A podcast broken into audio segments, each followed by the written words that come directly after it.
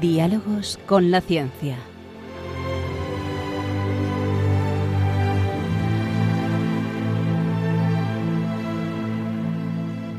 Dirigido por Javier Ángel Ramírez.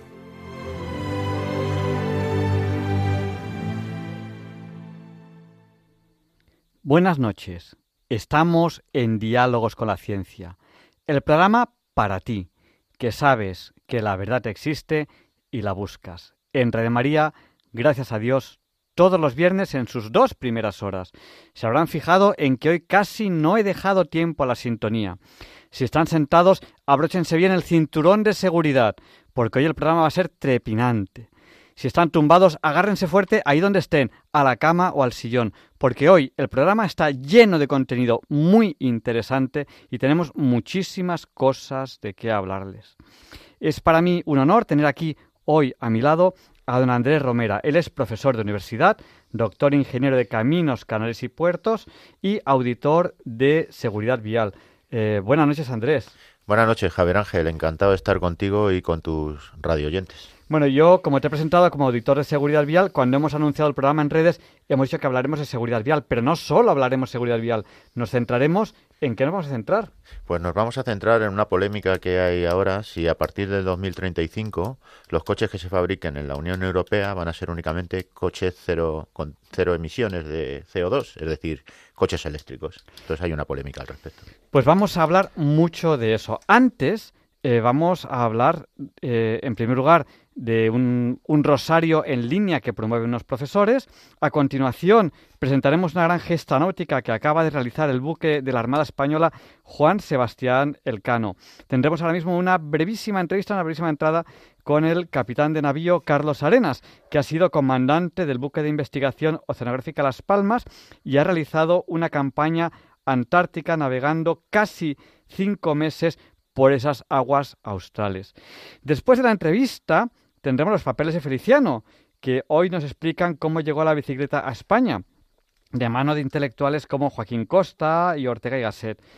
Leonardo Aimiel, Per de Madrid, presenta un texto de Juan Manuel de Prada que habla sobre el nuevo fariseísmo. Luis Antequera presentará, como no, la sección de Historia de Diálogos con la Ciencia, titulada Esta no es una noche cualquiera. Y el profesor José Manuel Amaya presentará la sección de Curiosidades Científicas. Como pueden ver, un programa muy variado. Así que no cambien el dial, quédense con nosotros. ¡Ah! Se me ha olvidado. A lo mejor alguno de ustedes quería dormir. Pues lo siento no van a poder apagar la radio hasta que termine el programa, porque este programa es interesantísimo. Y cómo no, lo primero que quiero hablarles es de este tema que les he dicho, que es un rosario que unos profesores de universidad han puesto en marcha. Y llevamos haciendo ya desde hace, bueno, empezamos eh, en febrero y el próximo es el sábado, este sábado que viene, el sábado 1 de abril de 2023 a las 5 de la tarde. Y usted puede rezar con nosotros. ¿Cómo? A través del el programa Zoom. Yo es que no sé lo que es el programa Zoom. Pues bueno, pues tiene hasta el sábado para preguntárselo a algún familiar que lo sepa, algún amigo, es a través del ordenador o a través del teléfono móvil. Y vamos a rezar un rosario online, un rosario en línea. Si quieren más información, tienen que entrar en esa red social que creamos, que creamos cuando estábamos en pandemia, que le llamamos soyleyenda.es, a lo mejor algunos de ustedes la, recuerdan y que aquí en Diálogos con la Ciencia, además del programa de radio, nos comunicamos a través de la red social soyleyenda.es y la dirección que tiene ahora la red social es clubdomótica.es. Luego se lo repetiré. si no tienen ahora papel y bolígrafo, prepárenlo para después. Es club domótica.es. Y el profesor de universidad que promueve este rosario en línea nos explica qué es lo que vamos a hacer. Somos un pequeño grupo de profesores de universidad que hemos quedado para rezar el Santo Rosario los cinco primeros sábados de los meses que van desde febrero a junio de este año 2023. El motivo por el que hemos pensado hacer estos rosarios es el siguiente. En la segunda aparición en Fátima el 13 de junio de 1917 le dijo la Santísima Virgen a San Lucía que Jesucristo quería establecer en el mundo la devoción al corazón inmaculado de María y para ello pedía que se instaurase la práctica de los cinco primeros sábados. La devoción a los cinco primeros sábados que pidió la Virgen incluye varios actos. Uno de ellos es el rezo del Santo Rosario los cinco primeros sábados seguidos, que es el que proponemos aquí. El motivo de ser cinco sábados se lo explicó nuestro Señor años más tarde a Sor Lucía, cuando ésta se encontraba en la casa de las religiosas Doroteas en Pontevedra. Hija mía, le dijo el Señor, la razón es sencilla. Se trata de cinco clases de ofensas y blasfemias proferidas contra el Inmaculado Corazón de María. Primero, blasfemias contra su Inmaculada Concepción. Segundo, contra su virginidad. Tercero, contra su maternidad divina, rehusando al mismo tiempo recibirla como madre de los hombres. Cuarto, contra los que procuran públicamente infundir en los corazones de los niños la indiferencia, el desprecio y hasta el odio hacia la Madre Inmaculada. Quinto, contra los que la ultrajan directamente en sus sagradas imágenes. Dado como está nuestra sociedad, pensamos que es totalmente actual el hacer este desagravio al Inmaculado Corazón de María. Os invitamos a rezar con nosotros el rosario. Va a ser un rosario al mes el primer sábado. Como he dicho, empezamos en febrero y acaba el 3 de junio. Quedamos a las 5, 17 horas por Zoom. Este sábado, día 1 de abril, a las 17 horas. Os podéis conectar por Zoom al enlace que os facilitará Javier Ángel. El enlace es el mismo para todos los sábados. Pues al ser una iniciativa de profesores universitarios, a mí personalmente me ha encantado. Ahí nos vemos el sábado a las 5. Si quieren saber cuál es el enlace, entren en clubdomótica.es. Y antes de empezar la entrevista de la semana, quiero que escuchen este audio. Quiero daros a todos las gracias por el esfuerzo que habéis realizado para hacer posible esta nueva gesta del barco y sobre todo quiero felicitaros porque sois la primera dotación que consigue hacerlo. Hace además más de, siglo, un siglo que el barco no navega, ni un barco de la Armada navega a vela por esta zona. Enhorabuena a todos y muchas gracias por haberlo hecho posible.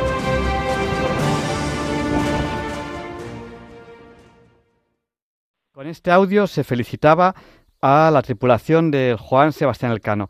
Tenemos hoy aquí al capitán de navío Carlos Arena, que ha sido comandante del buque de investigación oceanográfica Las Palmas y ha realizado una campaña antártica navegando cinco meses por estas aguas. Eh, creo que le tenemos aquí, a ver si le tenemos aquí. Buenas noches, comandante. Muy buenas noches, Javier Ángel. No estaba seguro si había puesto, si había apretado el botón adecuado, adecuado o no. Bueno, esto es una auténtica gesta, un buque de la Armada navegando por el Cabo de Hornos pasado 100% a vela. ¿Qué le pasa al Cabo de Hornos? ¿Por qué es tan importante? ¿Por qué significa tanto para un navegante pasar el Cabo de Hornos y sobre todo lo que es increíble a vela? Bueno, primero de todo, me gustaría darte las gracias eh, por eh, darnos la oportunidad de participar en este programa y en Radio María y sobre todo a los oyentes que nos escuchan, a todos ustedes, eh, pues también agradecérselo. Un poco para, para entender dónde está el Cabo de Hornos, es la parte más al sur del continente americano. Es eh, una vez que llegas a Tierra de Fuego, que se han acabado los Andes, llegamos a Tierra de Fuego, que es la Patagonia, y allí más adelante hay un laberinto de islas, y la isla más al sur del continente es el Cabo de Hornos. Aunque muchos siempre se ha referido como cabo, y nosotros entendemos cabo como un accidente que pertenece a un continente o a una península, en este caso es una isla y delimita el eh, Océano Atlántico del Océano Pacífico. Es un, y además aparte delimita la parte más al sur de todo el continente americano. Por eso es tan importante. Pero para entender lo que ocurre allí, que, has dicho, y lo que ha pasado al Cano, eh, voy a poner primero un ejemplo, ¿no? lo que pasa en, en nuestra vida, en Europa. Todas nuestras borrascas, las bajas presiones, se forman al noreste de Canadá, y desde allí van circulando atravesando el Atlántico hasta que chocan con Inglaterra, Irlanda, Golfo de Vizcaya, Finisterre y nuestro mar Cantábrico.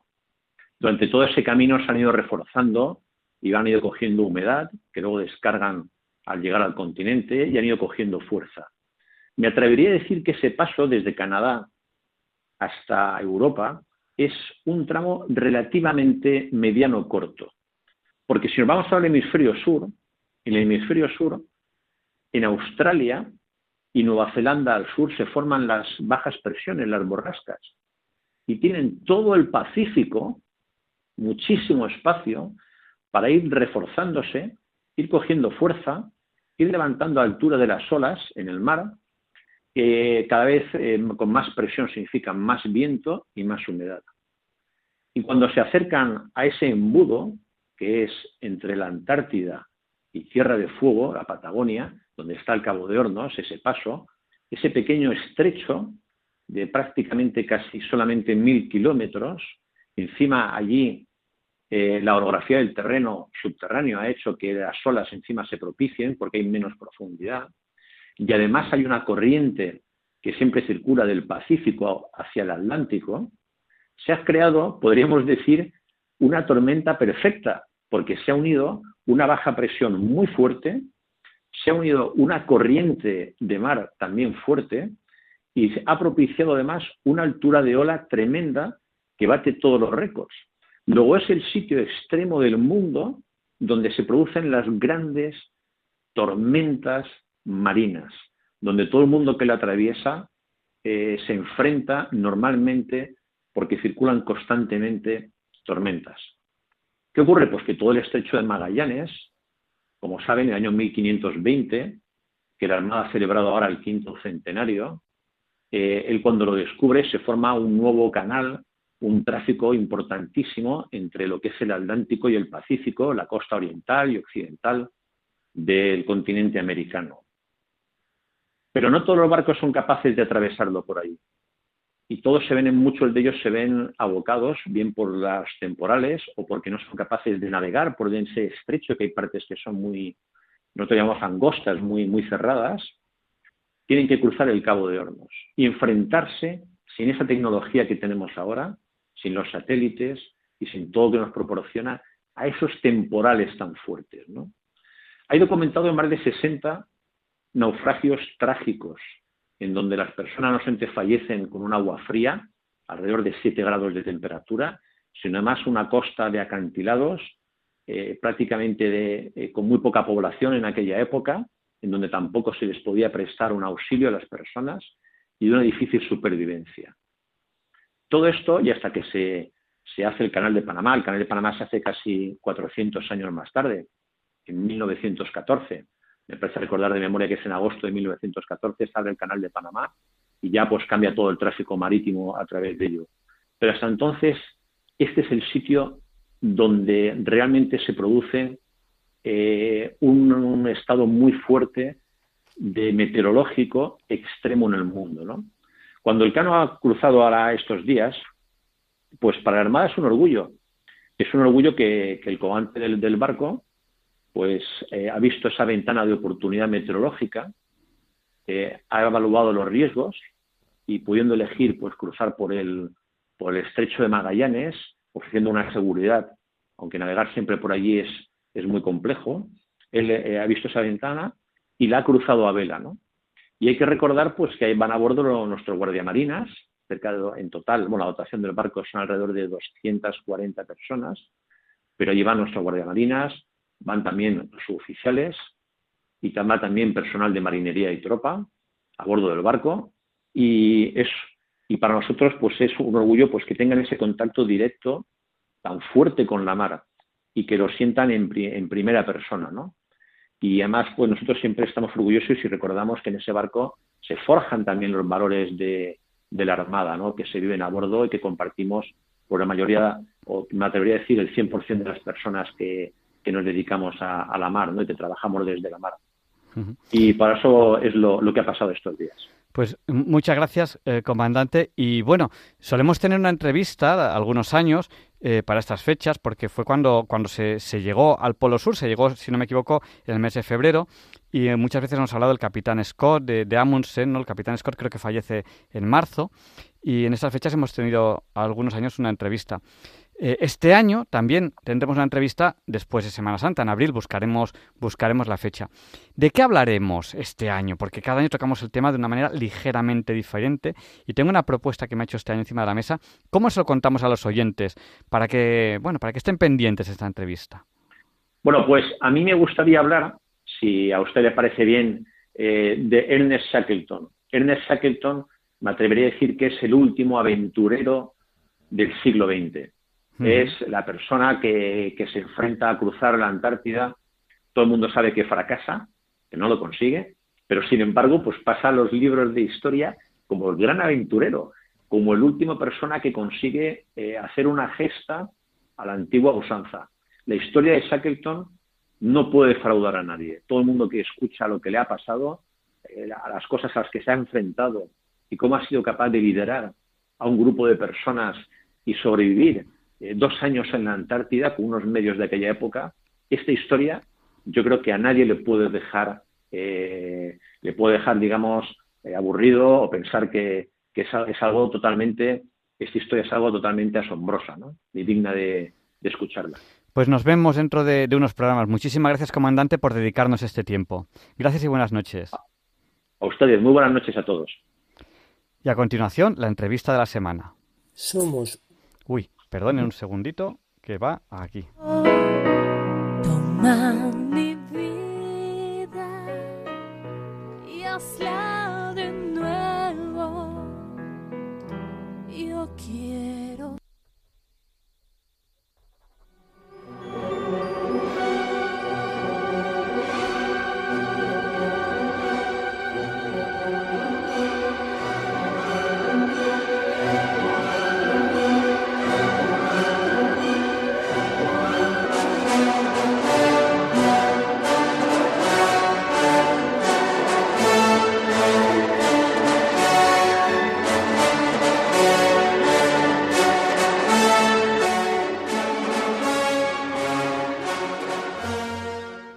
Pues hoy, en la entrevista de la semana, tenemos al profesor Andrés Romera. Él es doctor, ingeniero de caminos, canales y puertos y auditor de seguridad vial. Eh, buenas noches, Andrés. Buenas noches de nuevo, Javier Ángel. Encantado de estar contigo. Y bueno, vamos a hablar de seguridad vial y vamos a hablar de este coche que pretende ser el coche del siglo XXI, que es el coche de, ceros, de cero emisiones. Cuando hablamos de coche de cero emisiones, todos pensamos en el coche eléctrico. Eh, ¿Qué nos podrías decir del el coche eléctrico? ¿Es cierto que en el 2035, que tampoco falta tanto, todos tendremos coches únicamente eléctricos? Bueno, pues eh, efectivamente, lo que pretendía la Unión Europea es que en, en, todos los territorios de los 27 países que constituyen en la actualidad la Unión Europea, pues únicamente se fabricasen los coches nuevos que se fabricasen fueran cero emisiones. ¿Qué quiere decir esto? Pues que los coches convencionales con, con motores de gasóleo o de gasolina que se están fabricando ahora y los híbridos, ya sean híbridos puros o híbridos enchufables, no se iban a fabricar, sino que solamente se iban a fabricar coches eléctricos. Esto se aprobó por el Parlamento Europeo en febrero, la modificación del reglamento 2019-631, por el que se imponen las normas de comportamiento en materia de emisiones de CO2 en turismos nuevos, pero Alemania, y con la ayuda de Italia y de otros países como Hungría, pues puso el grito en el cielo y cuando se tenía que haber aprobado después de por el Parlamento, por el Consejo de la Unión Europea, que es el último trámite para que esto entre en vigor, pues eh, ha, ha decidido oponerse para que se tengan en cuenta otras posibles soluciones que no pasen solo por el coche eléctrico. si, si, me preguntaras que por qué lo han hecho, pues precisamente yo creo que lo han hecho por presiones que han debido de recibir en Alemania de los propios trabajadores de la industria automovilística que saben muy claramente que se van a reducir drásticamente el número de empleos que en este momento están trabajando en esa industria automovilística. Claro, porque eh, el coche eléctrico, eh, tal y como lo conocemos o tal y como será en el 2035, que bueno, pues van a evolucionar, pero tampoco habrá excesivos cambios, no lo sé, quizás sí, eh, ¿es la solución definitiva al tema de, la emisión de, CO2 y estamos preparados realmente para que en tan poco tiempo todos los coches sean eléctricos. Ahora hay una pequeña cantidad de coches eléctricos, un pequeño porcentaje. ¿Estamos preparados? ¿Funcionará el sistema? ¿Podremos cargar todos los coches? ¿Podrá haber tantas baterías en ese momento? Bueno, pues tú estás apuntando una serie de problemáticas que todos los que nos dedicamos a la seguridad vial y al estudio de todo lo que está relacionado con ella y, efectivamente el vehículo junto con el factor humano y con la infraestructura son temas que tenemos que estudiar, pues creemos que las previsiones del 2035 eran muy optimistas. Ya digo que ahora con la oposición que ha hecho Alemania y que finalmente se ha tenido en cuenta y de la que hablaremos después y se han introducido una serie de modificaciones en este reglamento, se van a estudiar, vamos, el reglamento no se ha modificado, pero se van a estudiar en el futuro las peticiones de Alemania y, se le va a dar, eh, digamos, el correspondiente satisfacción para que salgan adelante. Entonces, el, el coche eléctrico, pues efectivamente, tiene mm, bastantes problemas. Es decir, ¿cuál es el problema fundamental que tenemos en el coche eléctrico? Pues que se mueve por una batería. Y en la batería, pues hay una serie de componentes, y, en el coche también, pero sobre todo en la batería, que proceden de lo que se llaman tierras raras, es decir, el, níquel, por ejemplo, que se tiene que, poner, cadmio, que en otros puntos del vehículo, pues estos son lo que se denominan tierras raras. raras porque son raras, porque hay poco. Porque hay pocas, claro. Entonces, ¿qué ocurre? Pues que las tierras raras, el 90% de ellas están en manos de Corea del Sur, de Taiwán y de China. Entonces los europeos eh, tenemos tierras raras en Europa y en España las hay. Pero claro, las leyes de protección del medio ambiente y estas, y estas tierras raras no se pueden excavar en mina, sino que hay que excavarlas a cielo abierto, pues claro, se, están poniendo tantas pegas que en otros países como estos no se han puesto y al final nosotros queremos fabricar un coche eléctrico donde los componentes más fundamentales, que son la batería, porque sin batería el coche no se mueve, pues ya tenemos un primer problema que vamos a depender de terceras naciones, que primero darán satisfacción a su propia industria y luego lo que sobre no lo venderán. De hecho, ya, ya, ya hemos visto cómo el año pasado y el anterior, después de la pandemia, hemos tenido un problema de microchip, o sea, de, de, microconductores y de los chips de los coches. Y entonces los coches que en la actualidad se están fabricando, ya no hablamos solo del coche eléctrico, sino del híbrido y el coche convencional, pues ha habido más demanda que oferta. ¿Por qué? Pues porque ha habido una escasez de estos, de estos componentes y sin esos componentes, pues se ha tenido que reducir la producción de coches en todo el mundo, no solo en España. Vamos, en China no, y en Corea tampoco y en Taiwán tampoco, pero en Estados Unidos y sobre todo en Europa se ha tenido que reducir drásticamente la producción de coches. Tener cuidado con lo que legisláis, que luego se aplica. Claro, claro, claro, claro, e, efectivamente. Es decir, o sea, nos metemos en, en, un tema que es el coche eléctrico, donde la batería, el problema de la batería no está solucionada. Luego hay más problemas y tú apuntabas uno de ellos. Tenemos puntos de recarga y tenemos puntos de recarga rápida, es decir, porque claro, meternos a cargar un coche eléctrico en 20 horas, pues, pues, pues, pues no es la solución. La solución es que el coche eléctrico se haga una recarga rápida del propio coche eléctrico y esta recarga se tiene que hacer, pues, en media hora como máximo. Entonces esos puntos no existen en este país. Hay una normativa europea que pretende que para ese, para ese año que estamos hablando de tan emblemático, pues que haya cada 60 kilómetros haya un punto de recarga rápido pero ni establecen cuántos vehículos van a poder estar allí cargando y desde luego yo veo que esto va a ser inviable. Pero suponte que, que, fuera posible. La red del país de España y la red en general de Europa tiene suficiente corriente eléctrica como para dar suministro a todos los vehículos que hay, porque claro, en este momento en Europa hay 300 millones de vehículos en los 27 países. Si todos esos vehículos los queremos transformar, que luego hablaremos, que es bastante complejo, los queremos transformar en coches eléctricos y en el 2035 todos los coches eléctricos nuevos más el reciclaje de todos los antiguos los vamos a tener que, que son eléctricos, pues no sé dónde vamos a sacar esa potencia eléctrica para, para, poder, para poder recargar esas baterías. Y luego suponga, suponte que somos capaces de recargar las baterías. Luego hay otro problema, es que estas baterías explotan. Entonces, claro, se calientan, se sobrecalientan y explotan. O sea que vamos en un coche donde, donde la batería eh, es un riesgo y según va envejeciendo, más riesgos soportamos. Y luego también, cuando tengamos un accidente, ¿hasta dónde los seguros, si están a todo riesgo, nos van a aguantar el, el reponernos las baterías eléctricas si salen dañadas en estos, en estos impactos. Ya digo que es que este es un tema eh, muy significativo y que hay que tener en cuenta, pero desde luego a mí lo que más me preocupa es que esto va a traer una caída drástica de los empleos en Europa y sobre todo en España. Es decir, en Europa en estos momentos están trabajando de forma directa en la producción de coches dos millones y medio aproximadamente de personas. Y en España están trabajando directamente 150.000 personas. Además de estos, tenemos toda la industria auxiliar alrededor de ellos que los podríamos multiplicar por 10 perfectamente. Y además luego tenemos todo el mantenimiento.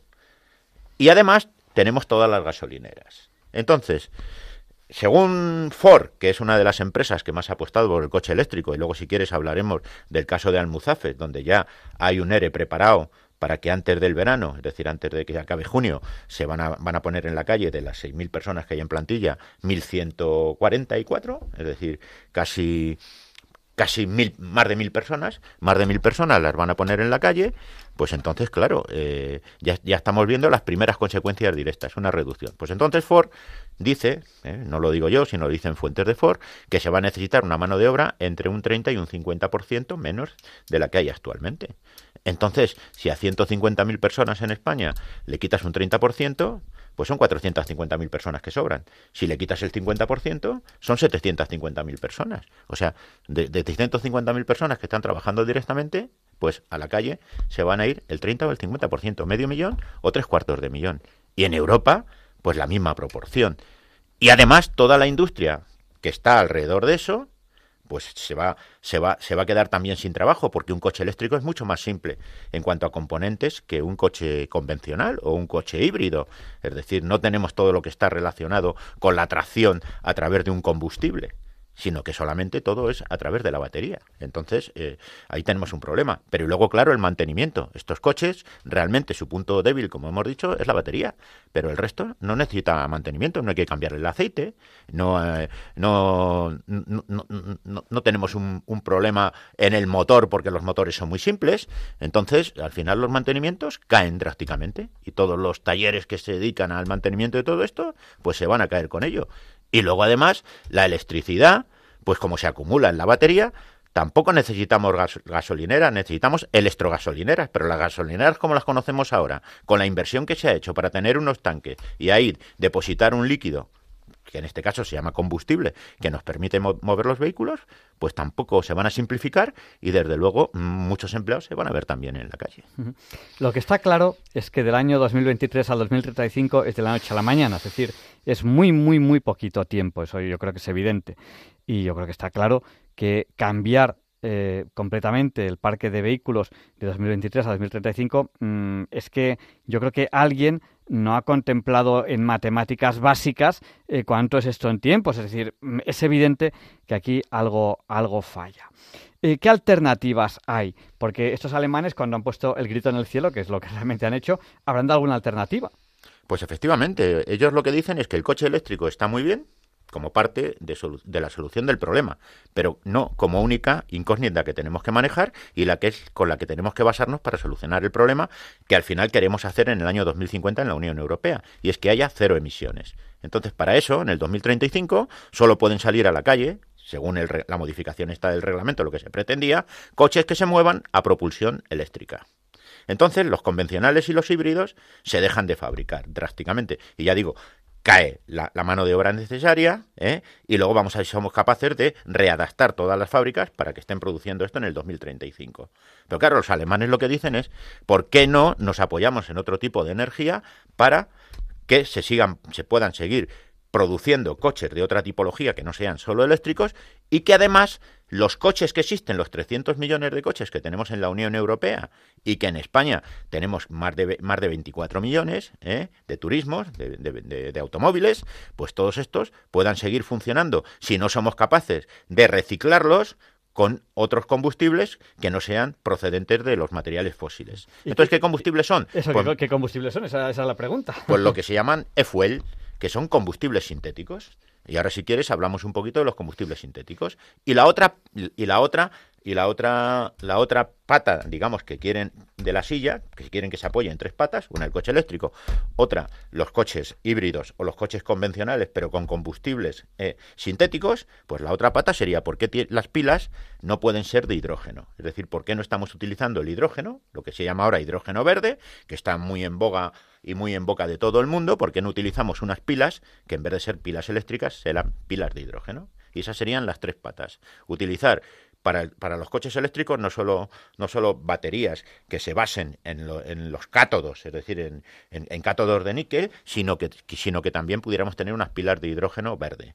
Y luego, ¿por qué no seguimos fabricando coches convencionales y sobre todo coches híbridos donde el combustible que, que utilicemos no sea un combustible eh, de, procedente del petróleo, sino que sea lo que se llama un combustible sintético. Eh, háblanos un poco de, de, estos combustibles sintéticos. Hay dos tipos de coches de, de que, que, no sean, digamos, eléctricos, los habituales, que son el de gasolina, que es un motor de explosión, eh, y eh, el motor diésel, que es un motor que es de combustión. ¿Qué sustituiría al diésel y qué sustituiría a la gasolina? Pues, pues lo, lo, lo, este combustible lo podría sustituir a los dos. Es decir, los motores, los motores existentes actualmente podrían ser movidos por gasolina, gasoil o el combustible sintético. Y los híbridos, que no sean híbridos enchufables, que, tienen que tener gasolina, que tienen que tener gasolina aparte de la batería eléctrica, ¿eh? esos híbridos también se podrían mover o por gasolina, como en la actualidad, o se, se moverían también por este combustible sintético. Y este combustible sintético es un, un combustible que se llama de huella cero en el, en, el, en el entorno. ¿Qué quiere decir esto? Pues que para fabricar este combustible sintético lo que necesitamos es, por un lado, hidrógeno y por otro lado, CO2. ¿Dónde está el CO2? Pues el CO2 está en la atmósfera. Y claro, lo que no que queremos es incrementar el CO2 de la atmósfera. Entonces, a la atmósfera, ¿cómo llega el CO2? Pues el CO2 básicamente a la atmósfera llega por los motores de combustión que tú has indicado antes, ya sean de gasoil o de gasolina, eh, por los aviones, por los barcos, ¿eh? que también llevan sus, sus, motores que se mueven con estos combustibles fósiles, como hemos dicho, y por las fábricas. Entonces nosotros vamos a gastar ese CO2 que está en la atmósfera y lo vamos a utilizar para fabricar el combustible, el combustible sintético, ¿eh? o lo vamos a gastar de una fábrica. Y ahora si quieres hablamos de las fábricas que actualmente ya están en funcionamiento y de las fábricas que están a punto de ponerse en funcionamiento para fabricar estos combustibles sintéticos. Entonces, con el hidrógeno que lo vamos a sacar por la electrolisis del agua, por un proceso de electrolisis, separamos el oxígeno y el hidrógeno. El oxígeno lo mandamos a la atmósfera, que eso nos viene muy bien, porque sin oxígeno los seres vivos no respiramos, y el hidrógeno con el CO2 castado de la atmósfera o castado de las fábricas, lo que hacemos es generar un combustible sintético que al final lo que hace es que al entrar en el motor de combustión devuelve a la atmósfera el CO2 que hemos, que hemos, que hemos castado. Por eso se llaman combustibles neutros en CO2, porque yo quito CO2 de la atmósfera para fabricar el combustible sintético y luego le devuelvo la, misma cantidad o menos a la atmósfera al consumir ese combustible sintético. Eh, nuestros oyentes, eh, que a lo mejor mañana cogen el coche para ir a trabajar o, o, pasado mañana lo cogen para ir a ver a algún familiar, se están preguntando, sí, sí, muy bien, muy bonito, muy teórico, pero ¿y, y en euritos? ¿En pesetitas? ¿En euritos esto cuánto es? Bueno, pues yo, yo, yo te lo puedo decir. Según las estimaciones que se han hecho, ¿eh? las, digamos que las menos optimistas, las más pesimistas dicen que esto en el 2000, en el 2000, a partir del 2030, que ya habrá una producción significativa, una producción significativa, estamos hablando de que ahora de las fábricas que te voy a indicar, pues hagan una producción mínima de 3.000, de 3, de unos 3 millones de barriles al año, es decir, o sea que, que ya estamos hablando en producciones importantes. Entonces, estaríamos hablando de que esto costaría entre 2 y 3 euros. Este va a ser el coste del combustible sintético a partir del año 2030. Que posiblemente, ya digo, esto sea demasiado pesimista y a lo mejor sea más barata. Pero desde luego, si seguimos con, con los coches de combustión normales consumiendo gasoil y gasóleo, que me diga alguien al precio que está ahora, si no pone la mano en el fuego, a que también la gasolina y el gasoil van a estar en esos precios en el 2030. Uh -huh. O sea que estaríamos en los mismos precios en el 2030, estamos hablando, que pagaríamos por gasoil o gasolina. Bueno, y con estas tres patas de, de los que, de, la, de, las que nos has hablado, que ahora nos las repasa, estas tres patas que, que ahora, fecha de hoy, porque hace, hace un mes no, es algo nuevo que a fecha de hoy propone, se, se, se está proponiendo, proponiendo, la Unión Europea, porque antes, hace un mes se hablaba solo de coche eléctrico. Ahora con esas tres patas, que ahora nos vas a resumir, ¿se cumplirá eso que la Unión Europea quiere hacer de emisión neutra en CO2 en 2050? Es decir, que se capte el mismo CO2 que se emite en toda la Unión Europea. ¿Se va a cumplir eso? Pues mira, Javier Ángel, como te decía antes, ahora en la Unión Europea tenemos 300 millones de vehículos con motor convencional. ¿eh? Porque, como tú muy bien decías, tanto los coches híbridos como los coches eléctricos son una cosa, digamos, mm, que es que no es representativa, es decir, que es una cosa, bueno, que está ahí como ejemplo porque porque no se han empezado a fabricar hasta estos últimos años. Entonces, casi todos los coches, más del 95%, son de, motores convencionales. Entonces, esto tenemos 300 coches. Imagínate que de aquí al 2035 no se, no se siguieran vendiendo coches de motor convencional, ya sean híbridos o convencionales. No se incrementaría el, el parque este. Entonces, vamos a quedarnos con una cifra, ya digo, que es muy optimista de 300 millones. La Unión Europea está fabricando en estos momentos 17 millones de vehículos al año. Cualquiera que haga unas cuentas le salen que vamos a necesitar solo para renovar estos 300 vehículos por vehículos eléctricos 18 años. Entonces, entre 17 y 18 años. Si le sumas al 2035 17 años, ¿a qué año te vas? 2052. Uh -huh. En el 2050, en el escenario más favorable, que no se incrementaran los vehículos convencionales de estos 300 millones que estamos haciendo, es imposible. Entonces, si de verdad, de verdad, queremos llegar al 2050 con cero emisiones, lo que tenemos que apostar es por las otras dos patas del banco. La pila de hidrógeno por un lado y los combustibles sintéticos por el otro y entonces seguir fabricando coches eléctricos en la proporción que podamos, sin olvidarnos de seguir fabricando el resto de los coches, ¿eh? Así nos reduciremos la, el tamaño de las fábricas y podremos seguir exportando también coches a otros países. Porque es que, claro, la Unión Europea no solo fabrica coches para su autoconsumo, porque entonces la balanza de pagos no, no recibiríamos dinero de fuera y la balanza de pagos necesita también exportar para poder luego importar con ese dinero. Entonces nosotros vamos a tener que vender a países de Sudamérica, a países de África, países con un poder adquisitivo mucho menor. Y no nos olvidemos que un coche eléctrico de gama media está en los 35.000 euros y un coche convencional de gama media está en los 25.000. Con 10.000 euros de diferencia, eso en países con un poder adquisitivo no alto, pues, pues, pues, pues es, muy importante. Y en España, desde luego, que es un país con un poder adquisitivo mayor que el que podemos tener, desgraciadamente, en África o en Sudamérica, pues aquí con las ayudas del gobierno, que si quieres luego hablemos, hablamos de los planes MOVED, que son ridículas, no lo mismo que han hecho en Noruega o, por ejemplo, en Alemania, pues claro, aquí comprarse un coche eléctrico, aunque no seamos ni África ni Sudamérica, va a ser imposible. Eh, bueno, vamos a enseguida a dar, a dar, paso a nuestros oyentes, pero antes, antes de eso, hemos estado hablando de, del motor de, de, lo que es el coche, lo que va a ser el, coche del futuro, eh, de aquí al año 2035, del año 35 al año 2050, hemos visto las dificultades. Y claro, eh, yo repito esta frase que se me ha ocurrido hace un rato, tener cuidado con lo, con lo que legisláis, que luego hay que cumplirlo. Y, y ya veremos si a lo mejor eh, al final estamos aquí pagando en Europa todos cosas caras y el resto del mundo nos están mirando diciendo estos locos que están haciendo y todos están con, con otras historias eh, y al final estamos en lo mismo pero aquí somos los que pagamos el pato. Eh, y una pregunta más. Ya no solo el motor el resto del coche. Se está hablando mucho del coche autónomo. Parece que ya no es tanto ciencia ficción ya hay algunos coches que, que parece que son bastante autónomos. Eh, don Andrés que voy a recordar a todos que Andrés Romera es doctor ingeniero de caminos, canales y puertos, es profesor y es experto en seguridad vial, auditor en seguridad vial. Eh, nos vamos a sentar en el año, no sé, dentro de unos años, 10 años, 15 años, en un coche, nos vamos a poner a leer una revista y que el coche nos lleve. Hombre, pues posiblemente tú sí, yo no.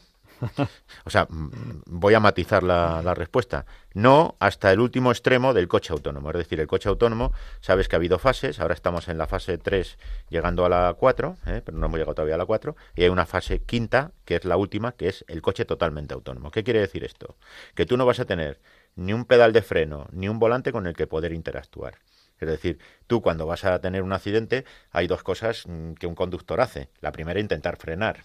Y la segunda es cambiar la dirección para no impactar, no salirse de la carretera, por ejemplo, impactar con un obstáculo que haya, o si está haciendo un adelantamiento en, un, en una carretera convencional o invade un vehículo, su calzada en una carretera convencional, pues dar un volantazo para evitar un choque frontal, que es lo peor que hay, porque son dos energías en sentido opuesto. Y ahí, claro, cuando hay un impacto, la energía que se desata es brutal, energía cinética, ¿no? Entonces, claro, el coche ese cinco estrellas va a ser eso, ni posibilidad de volante, ni posibilidad de, de, de cambiar la dirección. Lo va a tener que hacer la inteligencia artificial. Y claro, yo ahí no voy a llegar. O sea, al final, el, el factor humano está por encima de la máquina. Y el factor humano, si falla, es el mismo. Y entonces yo no voy a dejar en manos de una máquina mi destino. Mi destino me lo marcaré yo. Por eso te digo que tú posiblemente estés con la revista y no te enteres si te pasa algo. Pero yo voy a estar con los cinco sentidos viendo qué hace esa máquina y desde luego como vea que lo que hace la máquina no se corresponde con lo que debe de hacer un ser humano, pues la voy a corregir con el volante y con los frenos, como mínimo eso. Bueno, pues vamos a abrir el micrófono a los oyentes. Si quieren participar ahora en directo en el programa, un momentito que tengo que, tengo que poner en marcha el programa para que, para que nos entren las llamadas, nos tienen que llamar. ¿A qué número? No tarden mucho porque la entrevista va a terminar dentro de muy poquito. Apunten, cojan papel, cojan bolígrafo al 91 005 94 19. Aprovechen que tenemos hoy aquí a Andrés Romera, que él es eh, experto en estos temas. Les repito el número 91 005 94 19. Vamos a dar paso a una primera llamada que tenemos. Bienvenido, suele ser nuestra primera llamada. Adelante. Un momentito, no te estamos oyendo. Ahora, ahora sí. Buenas noches, bienvenido. Buenas noches. Salud, amor, paz y bendiciones a todos los radio oyentes. Además, Gracias. Que es un ente mundial del universo. Quería decir que vamos a aprovechar la energía natural que nos da la materia. Y que no- ahora se me olvidó lo que quería decir. Que Cristo está vivo, ¿eh? Tenerlo en cuenta. Y, y vamos a aprovechar a ver, eh, yo creo que la solución es un motor de mármol que va con agua. El mármol con agua de, y los pistones del alabastro. Es la nueva tecnología que os doy. Pues much- muchas gracias, bienvenido. Gra- gracias, gracias por llamar. Eso, eso- eso me lo. eh, un amigo mío que se llamaba Fernando tuvo el proyecto ese para la nueva tecnología. Y gracias a Dios, gloria al Padre, gloria al Hijo y gloria al Espíritu Santo, como en un principio, ahora y siempre, por los siglos de los siglos. Amén. Ave María, en la gracia, Ave María Purísima, en la gracia que os concede. Ave María Purísima, en la gracia concebida. Y Ave María Purísima, sin pecado concebido. Pues gra- mi madre mi padre. gra- gracias por llamarnos al 91. Siempre, Ángel, yo iré delante y detrás tuyo, y arriba y abajo, y la izquierda y la derecha. Siempre iré por delante y por detrás vuestro. Gracias. Y yo bendigo a todo el mundo. Pues muchas gracias. Y si hay alguien más que quiera ahora hablar con don Andrés Romera y nos quiera comentar algo o hacer alguna pregunta sobre el coche eléctrico o el coche autónomo, este es el momento. Tienen que llamarnos al 91 005 94 19. Andrés, eh, de- mira, tenemos aquí otra llamada que nos entra ahora mismo y le vamos a dar paso. Eh, hola, buenas noches. ¿Con quién hablamos? Vamos, pues desde Cartagena, donde está la refinería de petróleo, de Petrol, le llamamos por la siguiente consulta al respecto. Primero, dar las gracias al profesor por la amplia información que nos ha dado sobre las energías.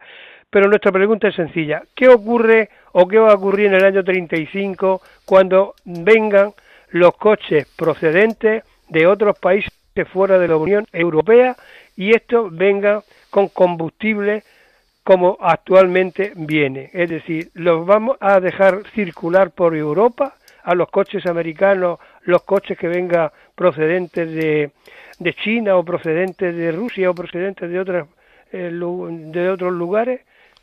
Solicito la información si me la pueden facilitar. Pues muchísimas gracias. Ahora le respondemos en antena.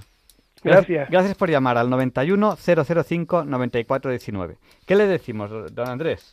Pues que no van a poder matricularse, es decir, todos los coches nuevos, y cuando decimos coches nuevos, pues mm, pueden ser fabricados en Europa, o como decía el, el radio oyente, pueden ser importados de otros países, como Asia, que es de donde mm, ahora los coches eléctricos son más baratos, ¿eh? porque ya digo que disponen en la cercanía esas materias, esas materias, esas tierras raras y por lo tanto, pues la batería que es lo más caro la pueden, la pueden hacer más, más económica, ¿no? Pero desde luego no van a circular coches nuevos ¿eh? que no sean mm, eléctricos o con la vía que ha abierto Alemania, con combustibles sintéticos o incluso con pila de hidrógeno. Y se me ha olvidado decir antes que en la producción de todo esto, en el proceso de, electrolisis, que he dicho, que es separar el hidrógeno del oxígeno, se necesita electricidad. Y la electricidad es verde, es decir, que tiene que ser con aerogeneradores o con placas fotovoltaicas para no contaminar, claro.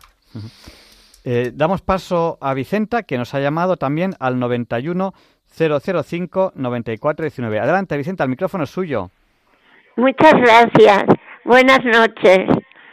Yo quería, para todos los oyentes que están Radio María, que lo que el que inventó Radio María se merece estar en el cielo también, porque estamos todas las personas mayores, ¿eh? Yo cuando hablo con alguna persona digo, ¿tú no tienes Radio María? Ah, pues ponlo, pues esto, por lo otro, porque es ahora en la cuaresma, más aún, yo estoy viviendo, mm, mm, mire, no me puedo ir de Radio María, de un sitio lo llevo a otro de la casa. Muchas gracias por este programa, pero yo he salido a antena para eso, para bendecir al Señor y a, la Virgen y, que nos alegra la vida Radio María. Pues Muchísimas gracias. Muchas gracias, Vicenta. Eh, íbamos a dar paso a David de Tenerife, pero ha colgado, así que damos paso a, Albert eh, o Alberto. Eh, buenas noches, el micrófono es suyo. Buenas noches, muchas gracias. Mire, es una pregunta. Eh, estoy de acuerdo con todo lo que ha dicho el profesor se nota que es una persona muy informada, pero dígame una cosa, eh, nosotros en Europa hacemos esto y el resto del mundo no hace nada. ¿De qué sirve que nosotros nos esforcemos? Pues esto es todo y buenas noches. Pues muchas gracias. Le respondemos en antena. Gracias por haber llamado al 91 005 9419.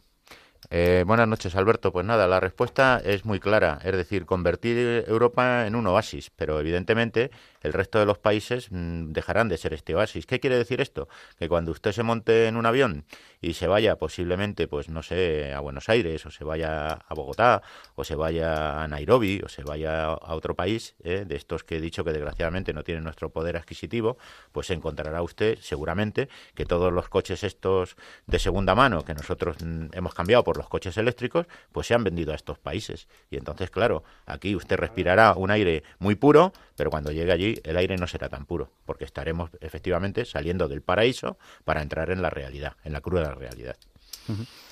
Eh, vamos a dar paso a otra llamada que nos acaba de llamar ahora mismo al 91 005 94 19. Adelante, ¿con quién hablamos? Paco el sacristán. Hombre, Paco, Paco, Paco, de Puchena, adelante, díganos, el micrófono es suyo. para, darle la enhorabuena por el programa y que estoy de acuerdo con lo que están diciendo los demás. Pues muchas gracias, Paco. Un abrazo muy fuerte. un abrazo y feliz Semana Santa y, Pascua de la Resurrección del Señor. Gracias, Paco. Un abrazo muy fuerte. Buenas noches. Buenas noches. Y tenemos aquí una llamada a la espera que no sé si es David u otra persona. Buenas noches. Te tenemos ahí a la espera. Vale, pues yo creo que, yo creo que, no, que no es nadie. Bueno, pues don Andrés, tenemos que, ir pensando en terminar ya eh, esta entrevista. Estamos en Diálogos con la Ciencia, en Radio María, entrevistando a Andrés Romera. Él es profesor de, la, de, universidad, es doctor ingeniero de caminos, canales y puertos y es auditor de seguridad vial. Bueno, ¿cómo resumimos esta entrevista? O no sé si queremos decir algo más. Pues hombre, yo la resumiría diciendo, copiándote a ti lo que has dicho, que mucho cuidado con los legisladores, porque todo lo que escriben en el papel, luego hay que cumplirlo. Y ya sabemos que hay una frase que dice que el papel lo aguanta todo. Pero claro, de pasar del papel a la realidad, es, como tú y yo muy, muy bien sabemos que somos técnicos, realizar un proyecto. Y esto mm, hay que hacerlo. Entonces, la, cero, contaminaciones, por supuesto, un objetivo loable, porque la salud está muy relacionada con lo que respiramos. Pero esto hay que hacerlo no solo, como decía aquí en Europa, convertirla en un paraíso, porque si salimos fuera, hecho, el paraíso tiene que, que, también mm, ocupar todo el mundo, no solo Europa. Entonces tenemos que preocuparnos de eso. Y desde luego, no con una solución solo que es el coche eléctrico, sino buscando otros, otros combustibles que sean combustibles que no sean contaminantes. O como mínimo, pues que compensen. Si me llevo CO2, pues se lo devuelvo, pero no meto más CO2 a la atmósfera, con lo cual no estoy empeorando el medio ambiente. Y que desde luego nos tomemos muy en serio el medio ambiente, porque este planeta, si no lo cuidamos, va a su autodestrucción. Eh, bueno, eh, estamos ya empezando eh, la Semana Santa y Andrés Romera, que es una persona que sabe de muchas cosas, también es una persona que le hemos entrevistado muchas veces para hablar de dos temas que son muy importantes. una, hemos hablado mucho con él de templarios y otra, hemos hablado con él de lugares espirituales, o sea, lugares que se puede visitar que son espirituales. don Andrés, díganos una pincelada, aunque hablaremos de esos lugares espirituales, hablaremos aquí en Diálogos con la Ciencia en una futura entrevista, una pincelada para nuestros oyentes que quieran visitar algún templo, eh, alguna ermita, algún lugar esta Semana Santa, que digan, bueno, pues vamos a aprovechar esta Semana Santa para profundizar en la espiritualidad, para profundizar en la fe y visitar algún lugar espiritual interesante. Cuatro pinceladas para toda España, distintos lugares, variados, para que podamos elegir. Pues hombre, eh, yo, mm, como España es un país tan amplio, eh, mm, yo lo que no quiero es que se ofenda a ningún radio oyente de ninguna de las comunidades autonómicas que forman parte de este país, eh, ni desde luego ninguna persona que, por no citar su población. Entonces, como me has pedido una pincelada, pues yo, relacionado con mi libro, te puedo hablar de dos sitios que yo creo que merecen la pena visitarse. Uno sería el Moncayo, es decir, la zona del Moncayo, ¿eh? Eh, es, un, es un monte que ya era espiritual para los celtíberos, era su monte espiritual, que también lo ha sido para, para los cristianos, puesto que en el propio Moncayo allí tenemos algunas ermitas que son muy espirituales, que se siente con aparatos, no estamos hablando solo del sentimiento que, que, siente un cristiano, una persona que es sensible a, a ese poder, al poder del lugar, ¿eh? Notarlo, sino que también eh, podemos ir al monasterio de Veruela, que como muchísimos oyentes sabrán, fue donde se retiró Gustavo Adolfo Becker durante casi un año con su hermano para curarse de unos problemas pulmonares que tenía eh, bastante graves. Entonces estuvo en el monasterio de Veruela y en el monasterio de Veruela es otro sitio espiritual que yo recomendaría que ya que la gente vaya a ver el Moncayo, que es una maravilla de la naturaleza, ¿eh? y a ver esas ermitas que he dicho, también se acerque al monasterio de Veruela y que sobre todo en el atrio, por donde los monjes más paseaban y hacían vida, al lado del pozo, ¿eh? ahí, ahí es un sitio espiritual. En la sala capitular donde se reunían con el, con el abad del monasterio, también es otro sitio espiritual. Y en la zona del altar, en una catedral majestuosa que hay allí, la iglesia que es una, una, iglesia con un gótico muy espectacular, de los del principio del gótico, porque esta es una iglesia, no nos olvidemos, cisterciense. Es la segunda, digamos, el segundo monasterio cisterciense que se hace en este país. Los cistercienses eran los, los, los, los, cuyo, cuyo abad fue San Bernardo de Claraval, del que hemos hablado muchas veces, San Bernardo de Claraval, que fue el que hizo la regla de los caballeros templarios. Bueno, pues este segundo monasterio que se construye en España y que es cisterciense, pues tiene un gótico prematuro, con unas columnas inmensas y ya digo, en la zona del altar, todas las personas espirituales van a sentir allí una paz muy y desde luego la palabra del la palabra en la humilía desde luego se hace mucho más potente. Y luego también les recomendaría otro pueblo que está muy cerca, que se llama Los Fuellos, donde aparte de unas cuevas que, que tienen allí del castillo y de Caco, hay una ermita, la ermita de San Benito, que está excavada en la, en la propia roca, ¿eh? y que es también del siglo XII y que allí es otro sitio espiritual donde van a encontrar una paz. Y luego ya, buscando otro sitio totalmente distinto, pues yo les diría que se acerquen al monasterio cuando puedan de San, de San Martín del Castañar, que está justamente al fondo del lago de Sanabria. Y esa es otra zona también dentro de este, de este monasterio, es en la, en la propia iglesia, que también es espectacular, allí también donde se dice la palabra del Señor, ¿eh? la homilía, también van a encontrar un sitio de poder. O sea que yo, espiritual una fuerza espiritual muy, muy intensa. O sea que yo, o se van a la zona lindando entre Zamora y Orense y conocen el lago Sanabria, que es otra maravilla de la naturaleza y de paso el lugar está espiritual, o se van a la zona del Moncayo, también espiritual eh, y, además con una naturaleza impresionante, y visitan el pueblo de los Fallos y visitan también el monasterio de Veruela. Y ya como anécdota, pueden visitar también el pueblo de Trasmoz, que es el único pueblo que en la actualidad todavía está comulgado y está maldito por la Iglesia. esto como una anécdota, pero ya digo, es una anécdota. Yo he estado allí, son, hay creyentes, o sea, la gente es muy creyente, pero en un momento hubo disputas con la Iglesia y entonces, pues en el siglo XII-XIII, pues fueron primero malditos y luego excomulgados. Entonces, eso no se ha quitado todavía, pero desde luego la gente allí es tan creyente como todos los radioyentes que tú tienes aquí escuchando Radio María. Bueno, pues muchísimas gracias. Y bueno, no lo hemos dicho, pero ya saben que en cualquier momento del programa pueden interactuar con nosotros llamándonos a, bueno, llamándonos no, escribiéndonos a nuestro WhatsApp, que nuestro WhatsApp es el del 8, 8 por 8 64, pues nuestro WhatsApp, si quieren decirnos algo en cualquier momento, es el 64 9 8 8 8 8 7 1. Sí, son 4 8 y 7 1 también es 8. Se lo repito, por si no tenían papel o bolígrafo a mano. 64 9 888871.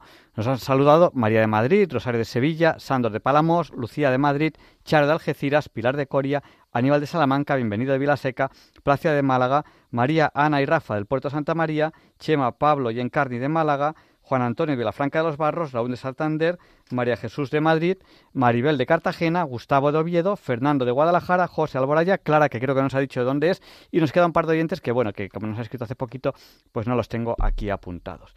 Pues muchas gracias, eh, don Andrés, tenemos que, que despedirle ya, porque a continuación damos paso a Feliciano. Un día tenemos que hablar de estas investigaciones que está haciendo sobre estos lugares santos, que ha, visitado muchos lugares, muchas, muchas iglesias y desde luego son investigaciones fascinantes.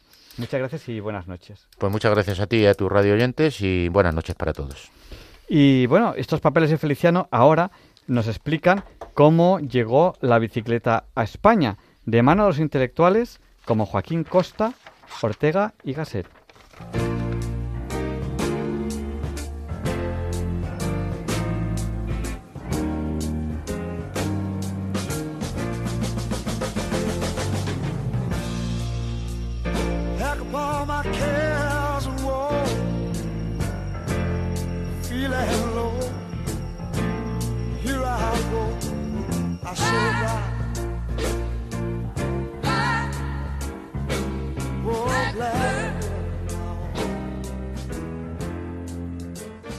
¿Qué tal, Javier Ángel?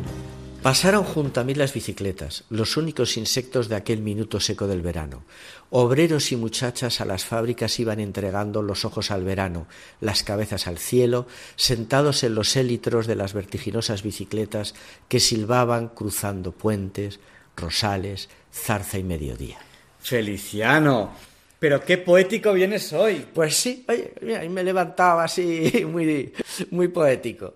Esta es la curiosa oda que Pablo Neruda dedicó a la bicicleta. Pues todo esto viene a cuento porque hoy vamos a hablar de la introducción de la bicicleta en España. Nunca dejas de sorprenderme. En tus papeles, en los papeles de Feliciano, pasamos con toda alegría de Pedro II de Aragón, Camilo José Cela, Pepín Bello y ahora la bicicleta. Pues sí, sí, la bicicleta, mira.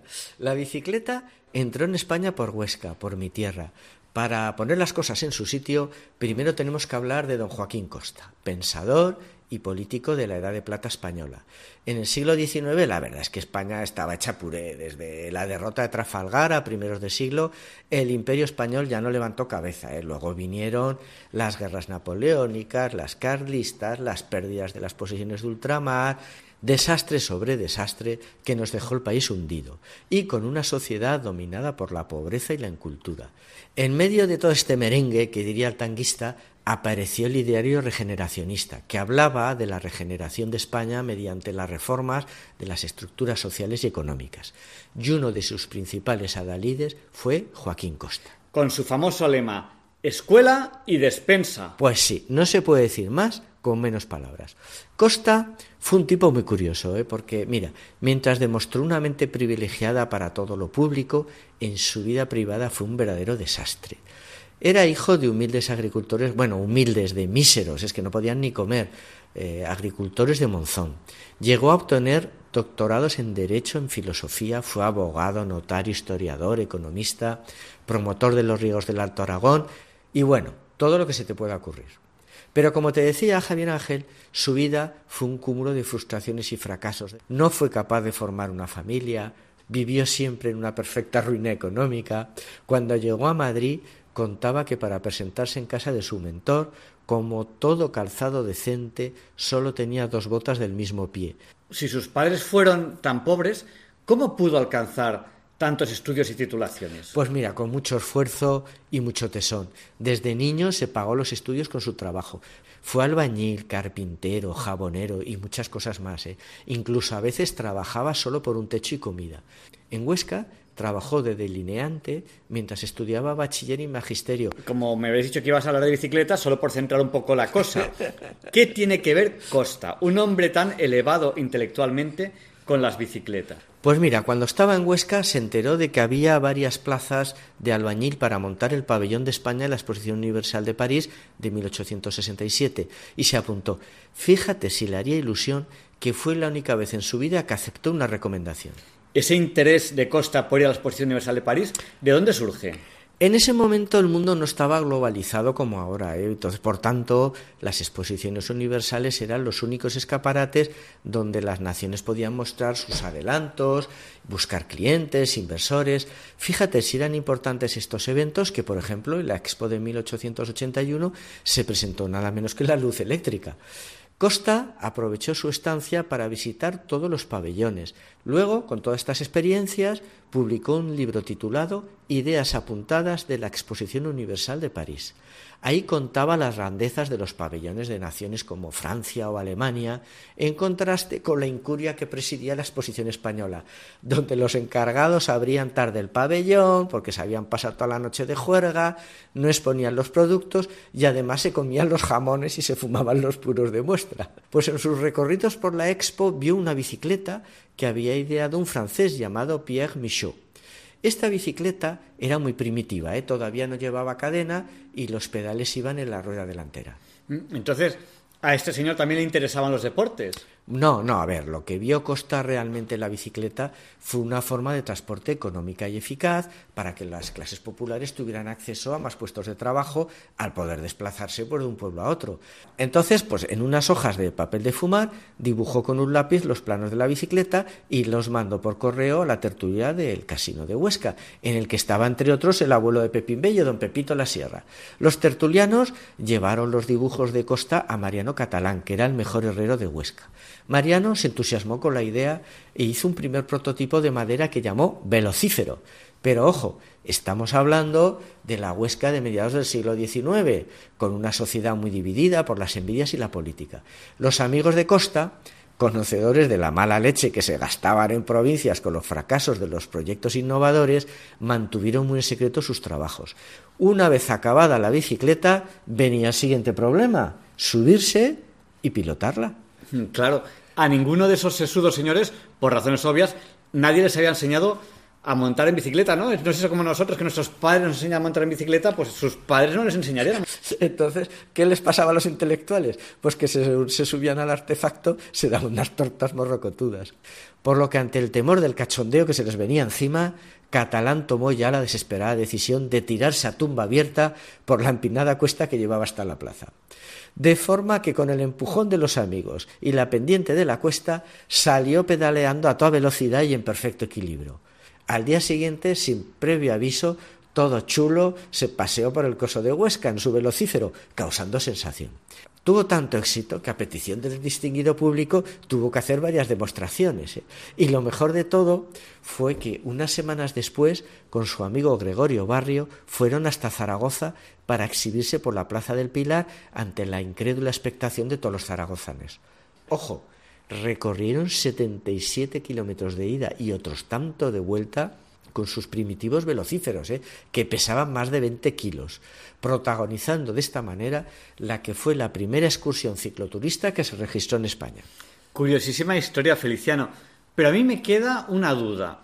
¿Costa consiguió su propósito de que la bicicleta fuese el medio de transporte para las clases populares? Sí, no, a medias, a medias, porque claro, la bicicleta al principio no fue para los trabajadores como quería Costa, pues se apoderaron de ella los Sparman, a finales del siglo XIX, los españoles solo tenían tres entretenimientos, confesables hablamos, ¿eh?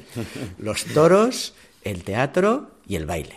Entonces llegó del extranjero la moda del deporte y la vida sana, el sport que le llamaban. el atletismo, el fútbol, el lap tenis y claro, los spotmen en que vieron la bicicleta se echaron como locos sobre ella. ¿no?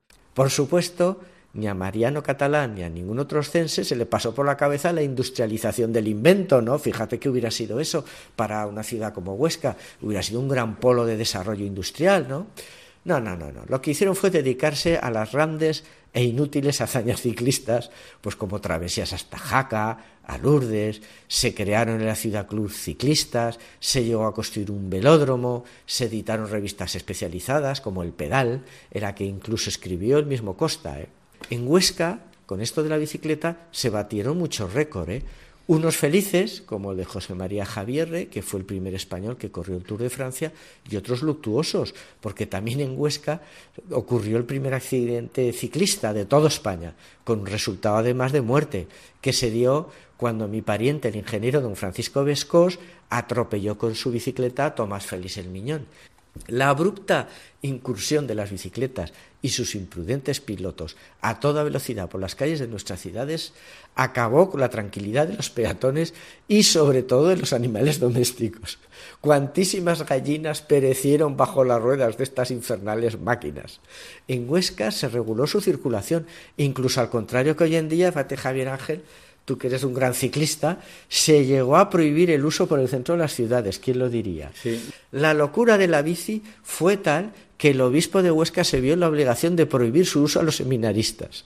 El deseo de Costa de llevar la bicicleta hasta el proletariado no se materializó, como hemos visto en la poesía de Neruda, hasta bien entrado el siglo XX. En esos tiempos las bicicletas ya eran de cadena y eran pues como las nuestras. Y voy a acabar, como no podía ser de otra manera, con una historia de Pepín Bello. Claro, no podía faltar en los papeles de Feliciano nuestro Pepín. Pepín era un gran admirador de Ortega y Gasset y claro, me contaba que le imponía mucho no esa mirada intensa, casi carbónica que tenía el pensador, y que realmente ante la presencia del filósofo se acoquinaba, Pepín se acoquinaba. Pero un día su hijo le confesó que su padre, nada menos que don José Ortega y Gasset, le gustaba montar en bici. A partir de ese día, cuando Pepín estaba ante Ortega, ya no se conmovía, pues no podía quitarse de la cabeza la sudorosa imagen del sesudo pensador zigzagueando a lomos de una bicicleta por los paseos de Madrid o por el cigarral del doctor Marañón de Toledo. Le daba la risa y ya no se lo podía tomar en serio. Cuídate, Javier Ángel, y recuerda que nosotros somos contingentes y que tú eres necesario.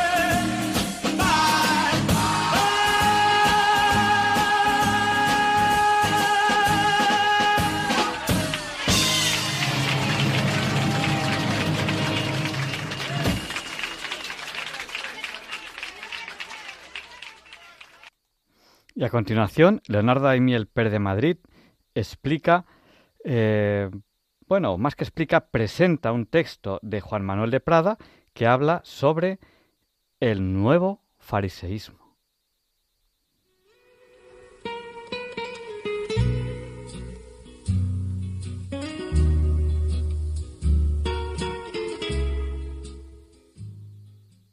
Buenas noches, queridos oyentes de Radio María.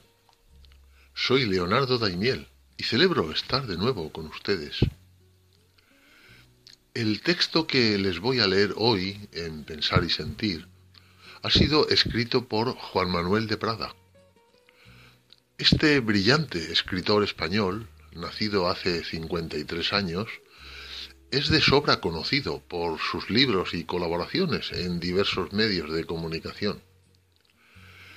En ocasiones, sus rotundas opiniones, frecuentemente expresadas con sinceridad y sin remilgos, alimentan cierta inquina de sus detractores, lo cual parece importarle muy poco.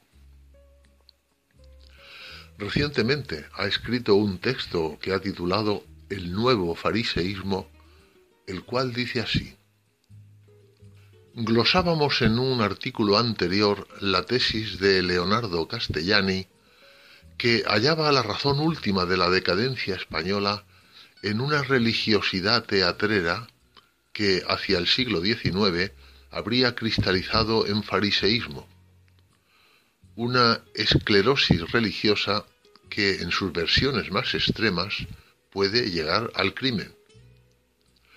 Pues el fariseo que al principio se conforma con ser hipócrita y santurrón, con el tiempo llega a despreciar y aborrecer a los auténticos creyentes, a los que termina persiguiendo con saña y fanatismo implacables. Quienes piensan que la España actual ha dejado de ser un país religioso, podrían considerar que la plaga del fariseísmo ha desaparecido también. Muerta la fe, se podría pensar, se muere también su tumoración o excrecencia parásita, con lo que al fin España se aprestaría a iniciar una nueva era de esplendor. Podrían exclamar alborozados, muerto el perro, se acabó la rabia. Y esto sería el inicio del umbral de una nueva edad de oro. Pero el fariseísmo, lejos de haber desaparecido o estar en trance de hacerlo, se muestra más robusto y rozagante que nunca. ¿Cómo es posible esto, si España ha renegado de la fe de sus padres? Lo ha hecho en efecto, pero no ha dejado de ser farisaica, por la sencilla razón de que ha encontrado sucedáneos religiosos a los que el fariseísmo puede aferrarse. Sucedáneos que pueden corromper y esclerotizar, utilizándolos incluso como instrumentos criminales. Para entender esta metamorfosis del fariseísmo, conviene recordar que el ser humano no puede dejar de ser religioso, como no puede dejar de ser bípedo. A medida que deja de adorar a Dios, empieza inevitablemente a adorar ídolos. Los antiguos no utilizaban jamás la palabra ateo para referirse a la persona que había dejado de creer en la existencia de Dios, sino que utilizaban la palabra idólatra, pues con sabiduría muy profunda consideraban que ningún humano podía vivir sin adorar un ídolo. El becerro de oro, los placeres sensuales, las ideologías, incluso el petulante culto a uno mismo son sucedáneos religiosos, formas de idolatría que ocupan el hueco religioso, sustituyendo la fe en quienes carecen de ella y desplazándola o arrinconándola en tantas y tantas personas creyentes. Esta infestación idolátrica es hoy más invasiva y pujante que nunca, porque incluso las personas más propensas a la religiosidad encuentran multitud de idolatrías sustitutorias que reclaman su adoración. Avances tecnológicos superferolíticos, descubrimientos científicos pasmosos, paradigmas ideológicos despampanantes, etc. Y todas estas idolatrías, además, resultan extraordinariamente rentables, pues adorándolas podemos colgarnos una medalla de ciudadano fetén y obtener mil y una recompensas, desde las más magras e inocentes, como el aplauso social, la palmadita en la espalda, hasta las más arteras y pingües, como subvenciones y mamandurrias varias. Así que la infestación idolátrica que hoy padecemos ha procurado un nuevo y opíparo caldo de cultivo al fariseísmo. La saña con que algunas estrellitas y asteroides televisivos señalaron y estigmatizaron durante la reciente plaga coronavírica a las personas que no se quisieron inocular las terapias génicas o placebos que supuestamente la combatían, el encono con que azuzaban a los gobernantes para que convirtieran a esas personas en chivos expiatorios es de naturaleza indudablemente farisaica, sobre todo si consideramos que tales estrellitas o asteroides son gentes por completo ignoradas en, en cuestiones de ciencia. Otra muestra muy expresiva del fariseísmo de hoy nos la brindan esos politicastros infames que votan leyes abolicionistas de la prostitución y a continuación lo celebran en un burdel. O esos millonetis que acuden a las cumbres climáticas en jet privado. Y lo mismo estos millonetis y politicastros que las estrellitas y asteroides televisivos contagian su fariseísmo a millones de zascandiles que, adhiriéndose hipócritamente a sus pronunciamientos farisaicos, esperan medrar o siquiera ser aceptados socialmente. Así se hace el caldo aún más gordo al fariseísmo ambiental, tan gordo que el caldo incluso ha cristalizado en una ideología específicamente farisaica, nacida de la llamada corrección política, como finalmente se ha dado en llamar el fariseísmo. La llamada ideología woke, que está colonizando por completo el imaginario colectivo con su amalgama aberrante de victimismo y estigmatización, llamado también cancelación, para quien osa transgredir los dogmas impuestos por la idolatría reinante. Termina así este texto escrito por Juan Manuel de Prada. Hoy, más que en ninguna otra época, el fariseísmo se ha convertido en el cáncer de nuestra vida social. Y el destino irremisible de una sociedad tan desaforadamente farisaica es la decadencia.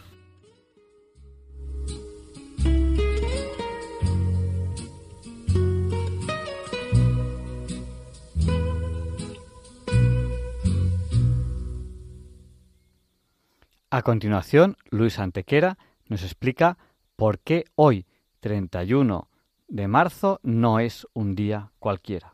It's a lovely day today, and whatever you've got to do, I'd be so happy to be doing it with you.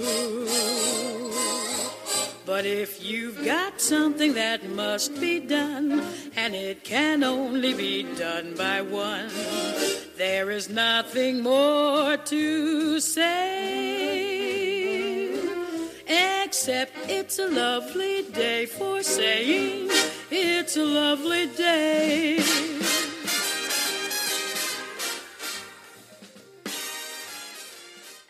No, Javier Ángel, no dilectos compañeros de diálogos con la ciencia, no, queridísimos oyentes de Radio María, claro que no es un día cualquiera, ningún día es un día cualquiera y este 31 de marzo que nos disponemos a comenzar ahora mismo, tampoco porque en fecha tal, pero del año 1492, los reyes católicos promulgan el Edicto de Granada, que obliga a los judíos a convertirse o a abandonar España en un plazo de cuatro meses.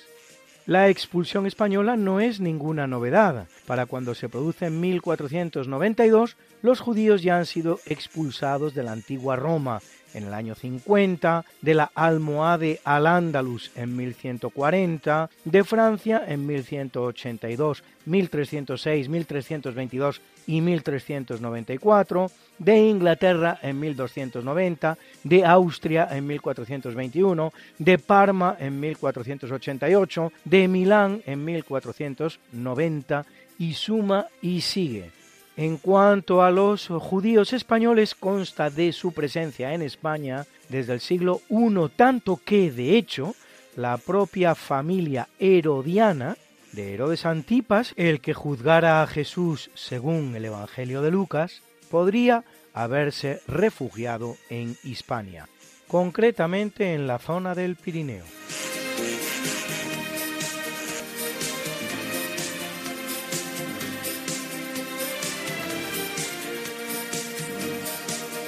Cuestión irresoluta es el número de judíos que abandona nuestro país con ocasión del edicto, porque mientras sí existe un general acuerdo en que la comunidad hebrea en España no sería inferior a los 200.000 seres ni mayor a los 300.000, aproximadamente un 5% de la población, uno de cada 20 habitantes, el número de los que abandonan España es bastante confuso y no genera ningún acuerdo entre los historiadores.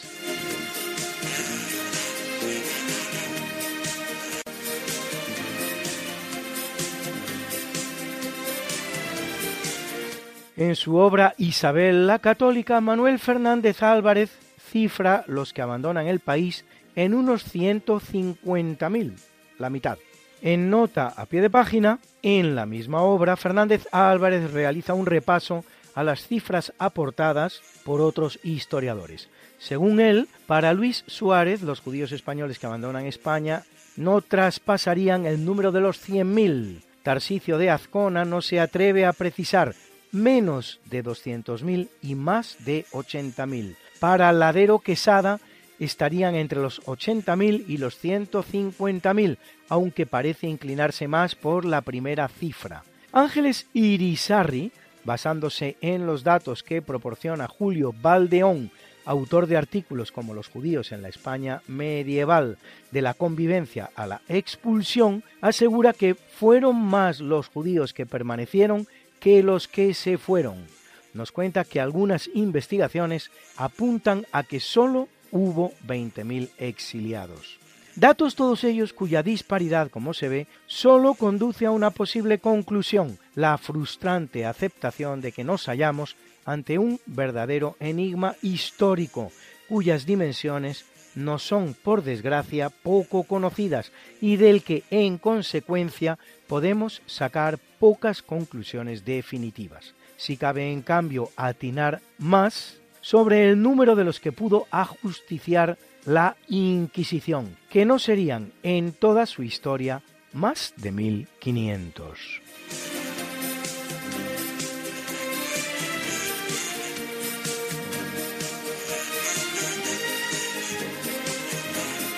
En 1495, reinando en España los reyes católicos, se firma la alianza conocida como Liga de Venecia, entre Venecia, España, el Imperio, Milán y el Papa Alejandro VI para la mutua defensa frente a Francia, fruto de la cual el rey francés Carlos VIII, que había entrado en Italia el año anterior, tendrá que retornar a su reino tras ser derrotado el 6 de julio en Fornovo di Taro.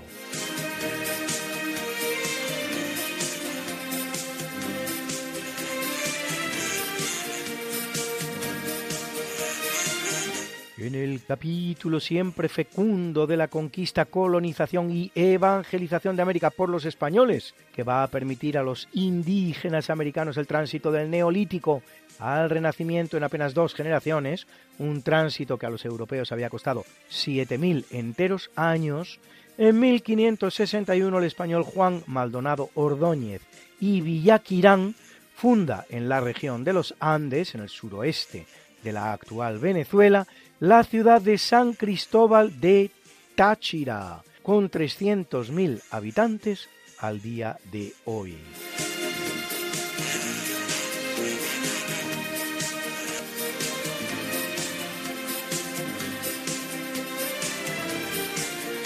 En 1814, tras ser desalojados de España los Bonaparte, los aliados contra Napoleón realizan su entrada triunfal en París y el emperador Corso abdica seis días después. El responsable de haber convulsionado todas las fronteras europeas y de 5 millones de muertos en toda Europa, dos de ellos franceses y uno españoles, es enviado por todo castigo a la isla de Elba, en el Mediterráneo, entre Córcega y la Toscana, en un extraño exilio que le convierte en gobernante de la misma. Sí, porque oficialmente Napoleón no es exiliado a la isla de Elba, sino que es convertido en príncipe de Elba. Y no contento con ello, hasta le respeta el título de emperador. Si bien, poco menos de un año más tarde, escapa de la misma y recupera el poder en Francia, tras unírsele las tropas enviadas por Luis XVIII para interceptarlo.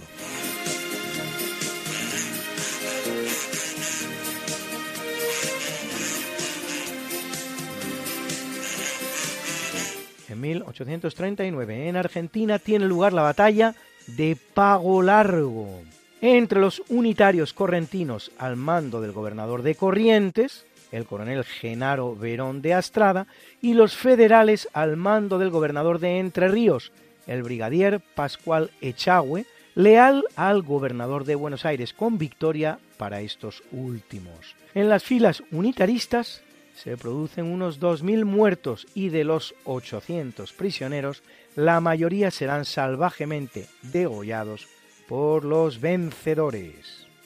Había mucho odio en estos conflictos civiles producidos ante el vacío de poder ocurrido cuando desaparece la autoridad hispánica.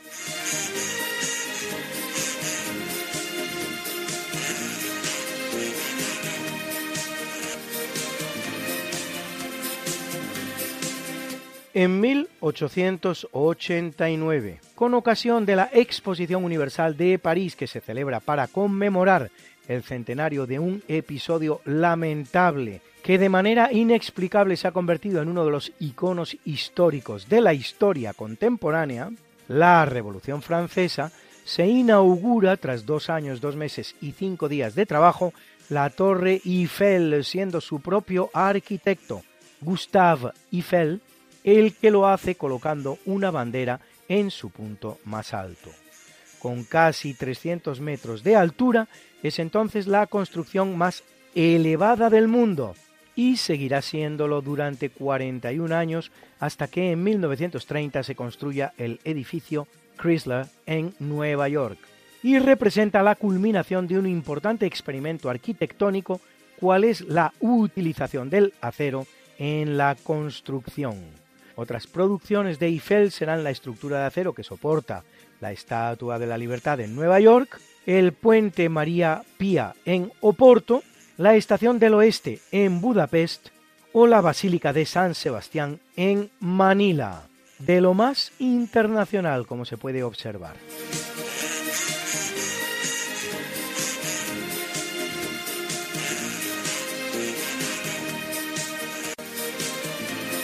En 1909, en el astillero irlandés Harland and Wolff, en la ciudad de Belfast, se comienza a construir el llamado a ser el transatlántico más grande construido en la historia hasta ese momento, el RMS, Royal Majesty Ship, Titanic. Poco más de dos años más tarde, el 31 de mayo de 1911, se procede a la botadura del lujoso buque para terminar en el puerto los trabajos. El 10 de abril de 1912 zarpará para su viaje inaugural y solo cinco días después, el 15 de abril, se consumaba su hundimiento tras chocar con un iceberg, dejando, según el informe que eleva el Senado norteamericano, 1.517 víctimas mortales y 706 supervivientes, dos muertos de cada tres pasajeros.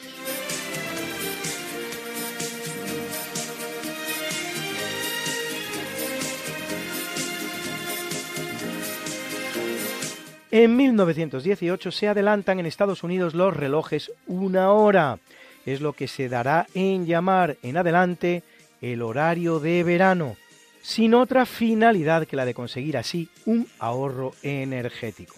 Dicen algunos que algo así ocurre por primera vez en la historia, pero no es verdad. Dos años antes que los Estados Unidos, al inicio de la Primera Guerra Mundial, ya lo había hecho Alemania el 30 de abril de 1916, con la misma finalidad de ahorrar combustible.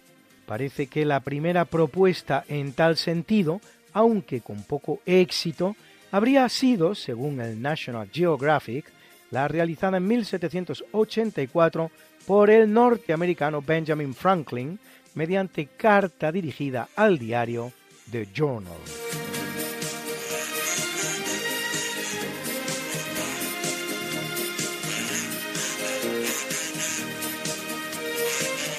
Corriendo el año 1970, el Explorer One hace su reentrada no controlada en la atmósfera terrestre, cayendo en el Océano Pacífico.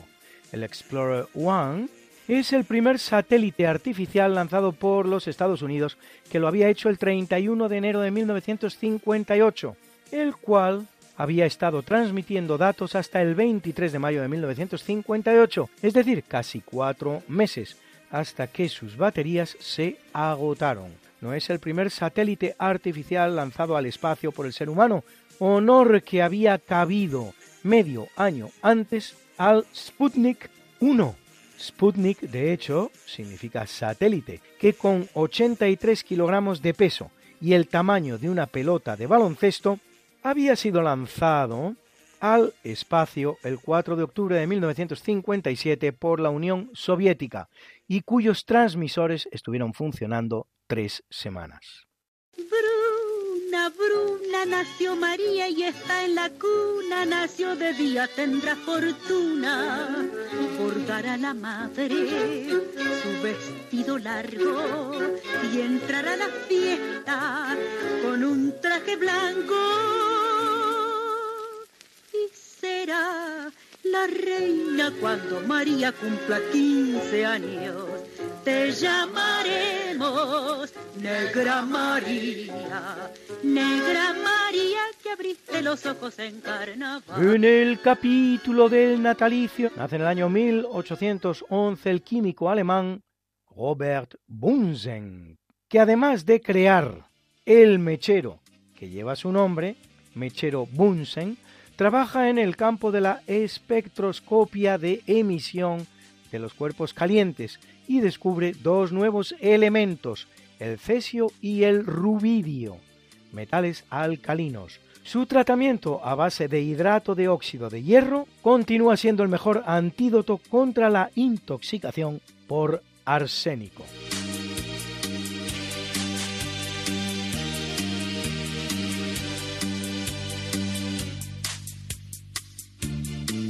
En el año 1872 viene al mundo el ruso Sergei Diaghilev, empresario y promotor, fundador en 1909, ocho años antes por lo tanto de la revolución bolchevique, de los legendarios ballets rusos, compañía de la que surgirán muchos bailarines y coreógrafos famosos, como por ejemplo, por citar solo unos pocos, Mikhail Baryshnikov, Ana Paulova, Rudolf Nureyev, Maya Pliskaya o Natalia Makarova.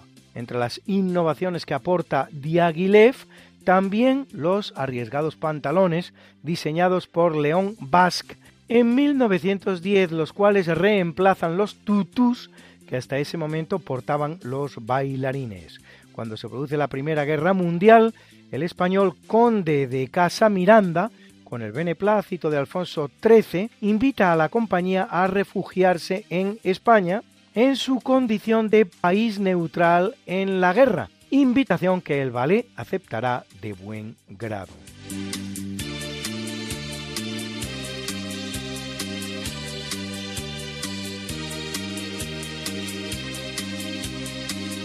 Por cierto, ¿se ha preguntado usted alguna vez por qué en todos los países de América que una vez formaron parte del inmenso imperio español se habla español y en Filipinas, en cambio, no? Pues bien, la pregunta tiene respuesta y una respuesta muy sencilla. Lo primero que se ha de aclarar es que aunque las autoridades españolas enseñaron el español a todos los indígenas que lo desearon, cuando España abandona América, apenas uno de cada cuatro o cinco es capaz de hablar castellano. La monarquía española nunca impuso el castellano a los indígenas americanos.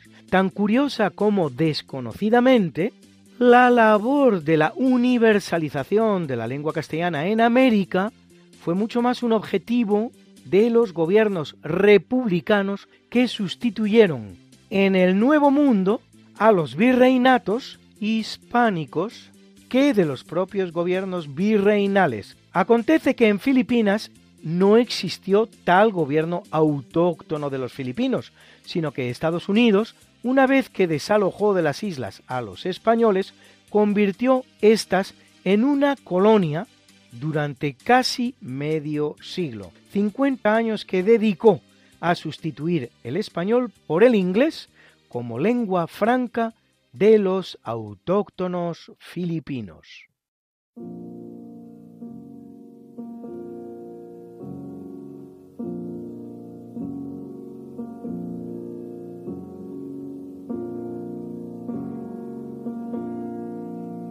En el capítulo del obituario en 1493, solo 30 días después de llegar a España al mando de la niña, entrega la vida Martín Alonso Pinzón, uno de los descubridores de América, extraordinario marino que hizo posible el sueño transatlántico de Cristóbal Colón, al que salvó de varios motines en el famoso viaje descubridor y que será el primer navegante de la historia en navegar desde América hasta Europa, es decir, en realizar el tornaviaje atlántico, llegando además por donde tenía que hacerlo, por un puerto español, en este caso Bayona en Galicia, mientras que Cristóbal Colón lo hacía tres días después y entrando por Lisboa, es decir, por el único puerto de toda Europa por el que no debería haberlo hecho, pues allí estaba el rey de Portugal, el rival de los reyes españoles en las exploraciones marítimas. Se convierte así Martín Alonso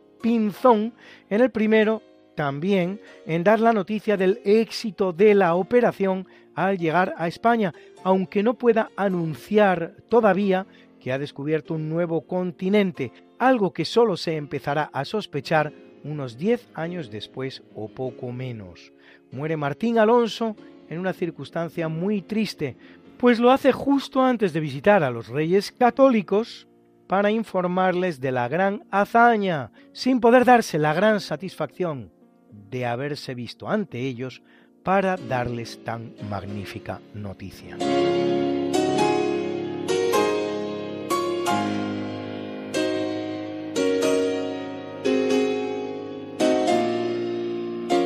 En 1547, tras un largo reinado de 32 años, que ha empezado en 1515, muere Francisco I de Francia, que inicia en ese país la dinastía de los Valois Angoulême, la cual durará escasos 57 años, hasta que en 1572 se vea reemplazada por la de los Borbones de Enrique IV.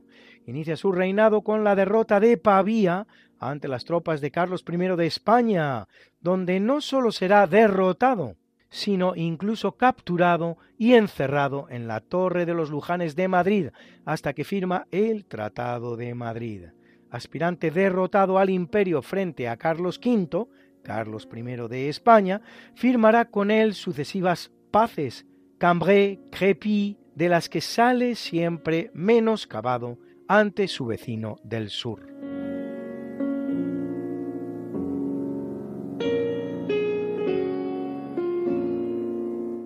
En 1578, en una conjura instigada por el secretario de Felipe II, Antonio Pérez, y tras haber sufrido dos intentos frustrados de envenenamiento, muere apuñalado por cinco sicarios en la calle de San Juan del antiguo barrio de Santiago de Madrid, Juan de Escobedo, secretario de don Juan de Austria, medio hermano de Felipe II, al parecer tras haber conseguido pruebas de los turbios negocios y del apoyo a los rebeldes flamencos que se traía el llamado clan de los Éboli, de los que formarían parte el propio Pérez y la bellísima princesa de Éboli, amante del mismísimo rey. Antonio Pérez no tardará en caer en desgracia, cosa que hace solo un año después consiguiendo huir de España y refugiarse en Flandes y luego en Francia, donde se convertirá en uno de los grandes agentes de la leyenda negra de Felipe II, a través de obras como sus llamadas Relaciones, escritas bajo el seudónimo de Rafael Peregrino.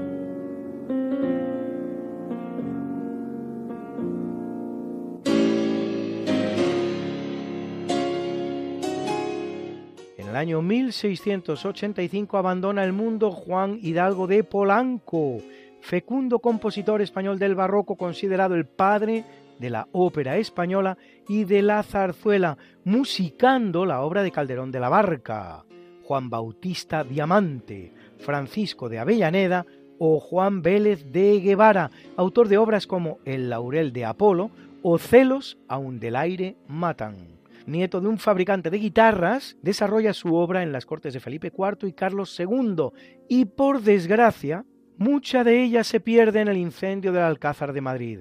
Escuchen este maravilloso, peinándose estaba un olmo, de su autoría.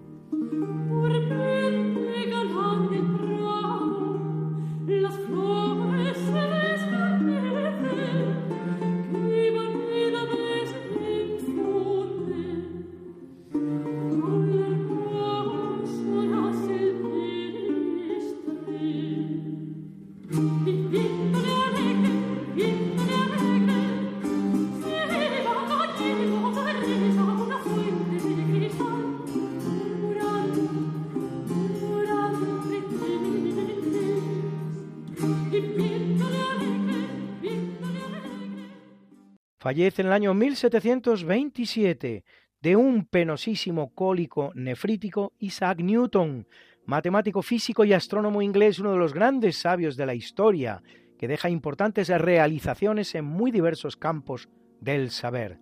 En su Philosophiae Naturalis Principia Mathematica, más conocidos como los Principia, describe la ley de la gravitación universal y establece las bases de la mecánica clásica mediante las leyes que llevan su nombre. En su obra Optics realiza trabajos sobre la naturaleza de la luz y la óptica. En el campo de las matemáticas desarrolla el cálculo infinitesimal y junto con Gottfried Leibniz, con el que terminó teniendo una agria relación, el desarrollo del cálculo integral y diferencial. Desarrollando el teorema del binomio y las fórmulas de Newton-Cotes, Produce también una ley de convección térmica que describe la tasa de enfriamiento de los objetos expuestos al aire. Realiza estudios sobre la velocidad del sonido, propone una teoría sobre el origen de las estrellas y es pionero de la mecánica de fluidos, estableciendo una ley sobre la viscosidad. Qué linda está la mañana en que vengo saludarte. Venimos todos con gusto y placer a felicitarte. El día en que tú naciste, nacieron todas las flores. En la pila del bautismo cantaron los ruiseñores ya viene amaneciendo, ya la luz del día nos dio. Levántate de mañana, mira que ya amaneció.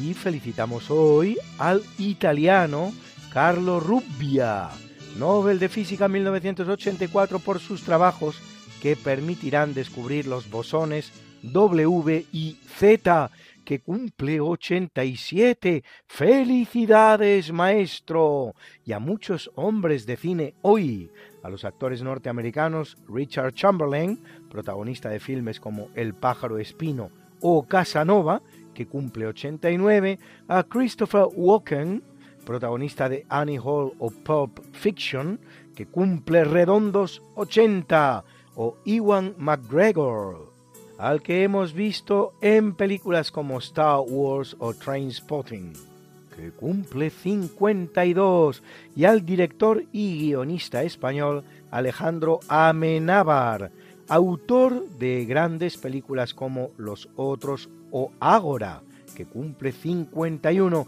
y a la preciosa actriz argentina Sofía Reca, exitosa chica Disney que cumple redondos 40 y a la exótica Jessica Karen Windsor, actriz y modelo estadounidense de ascendencia húngaro-somalí, conocida por su papel en la serie Gossip Girl, que cumple preciosos 38.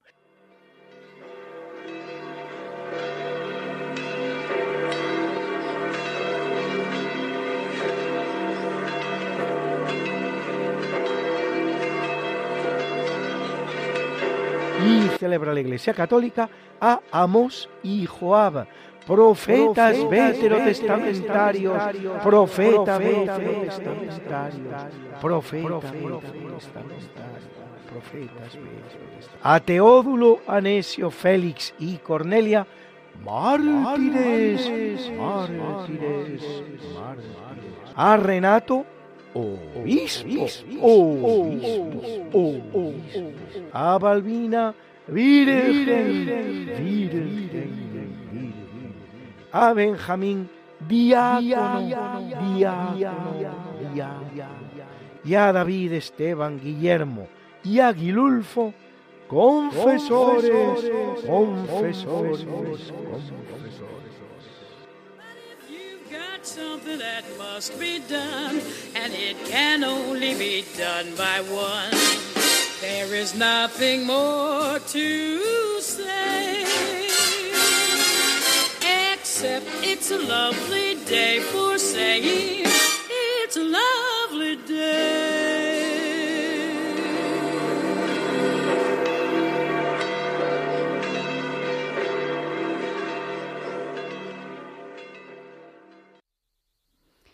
Y a continuación, el profesor José Manuel Amaya presenta la sección de curiosidades científicas.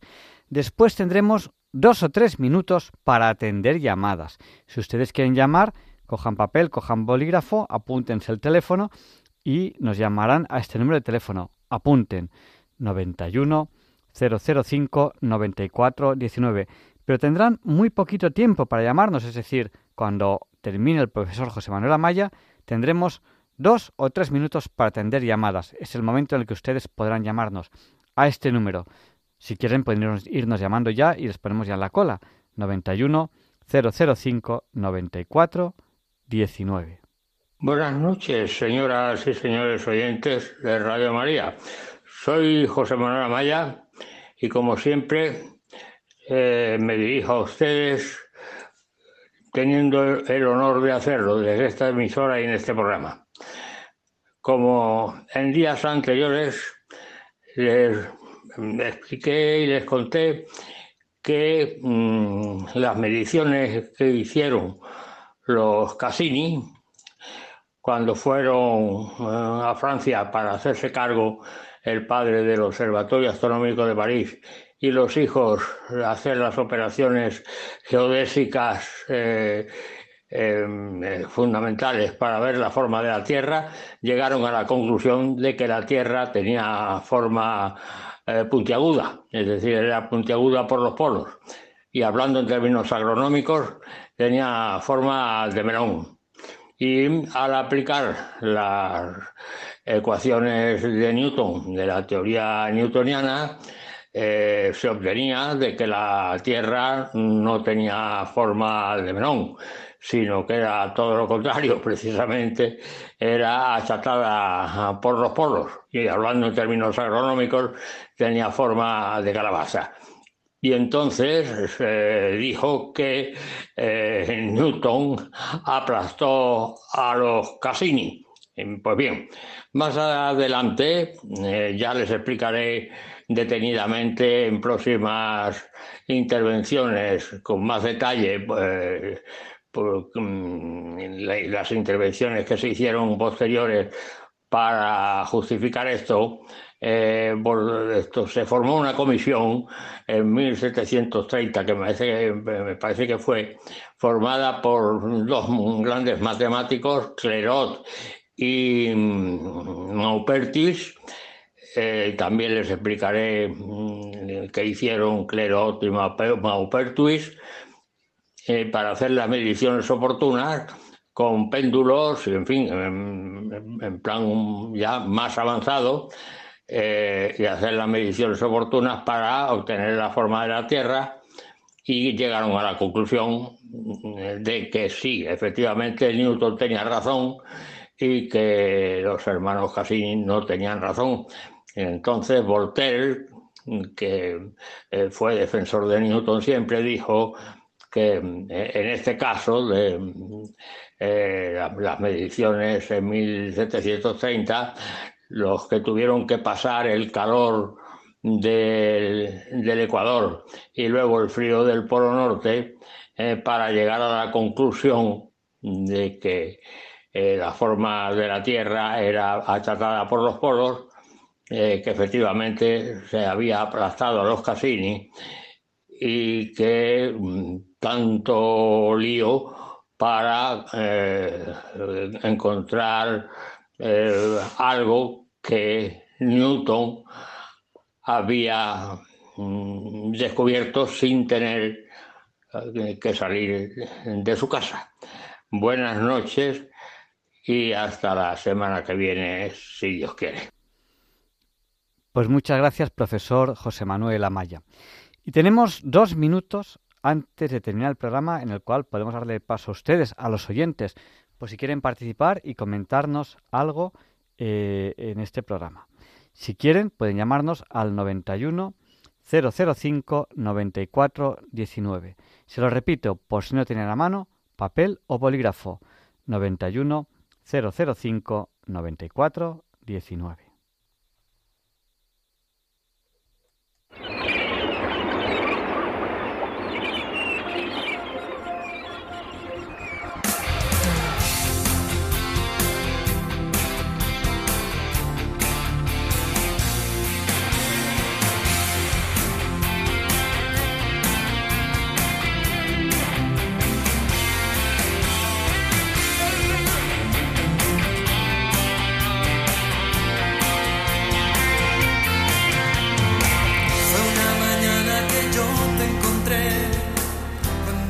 Tu dulce piel, tus ojos tristes que al ver adoré, la noche que yo te amé. Azul cuando en silencio por fin te besé, azul sentí muy dentro nacer este amor azul. Hoy miro al cielo y en ti puedo ver la estrella que siempre soñé. Azul y es que este amor es azul como el mar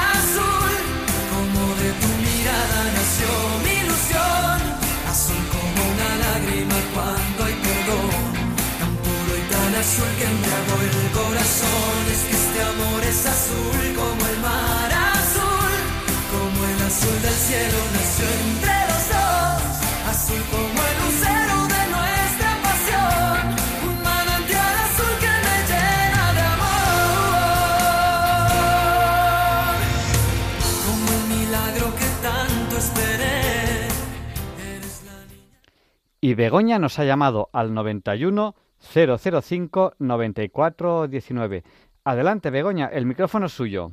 Pues mi pregunta es, ¿cómo es que Newton descubrió que la Tierra no era redonda sin haberla experimentado o, o em, a ver, eh, no sé cómo explicarme. Eh, ¿cómo, lo, ¿Cómo lo consiguió él, saber que la Tierra no, eh, no era redonda? Pues el profesor José Manuel Amaya se lo, se lo explicará más en detalle. Pero él lo que hizo fue aplicar eh, sus ecuaciones, es decir, eh, si la Tierra no girase, para, para, entender de alguna manera, se entiende que sería más o menos redonda, pero como gira, pero como gira, por efecto de esa fuerza centrífuga que realmente un día expliqué que no era una fuerza, sino que era una aceleración, la Tierra, eh, se, en la parte que, que más velocidad tiene como consecuencia del giro, que es en el ecuador, eh, se tira de ella hacia afuera y por lo tanto se expande por el ecuador hacia afuera. Pero se lo explicará más en detalle el profesor José Manuel Amaya. Pues muchísimas gracias. Ya me, ya me he enterado de algo importante. Sí, él, él nos lo va a explicar porque él siempre eh, con, con, con, mucha atención toma nota de, de, todo lo que le preguntamos y luego pues se, se esfuerza en, en, explicárnoslo. Pues muchas claro. gracias y buenas noches. Igualmente, adiós. Y con su participación, Begoña, terminamos ya este programa de hoy, 31 de marzo de 2023. Ya es viernes. Recuerden que hoy los católicos eh, no comemos carne. eh, porque es el último viernes de, Cuaresma. Ya empieza la Semana Santa, este domingo ya es Domingo de Ramos y tendremos la Semana Santa. Les prometo un programa especial eh, la noche de jueves a Viernes Santo. Saben que siempre en Semana Santa intentamos tener un programa especial con ustedes, a lo mejor eh, un, poco, un poco más espiritual. Y, así, pues nos despedimos y les esperamos la semana que viene. Sí les vamos a pedir que no nos olviden en sus oraciones. Sí les vamos a pedir que, que nos tengan en cuenta en, cuenta en ella. Y, y bueno, les dejamos ahora con el Catecismo de la Iglesia Católica, con Monseñor José Ignacio Munilla. Y le pediremos a San Juan Pablo II que interceda por nosotros para que se nos libre del mal. Gracias por habernos acompañado estas dos horas.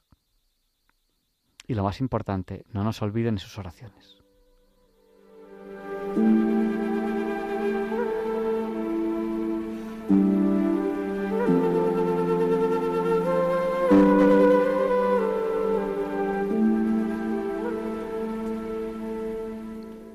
Y así concluye en Radio María el programa Diálogos con la Ciencia. Dirigido por Javier Ángel Ramírez.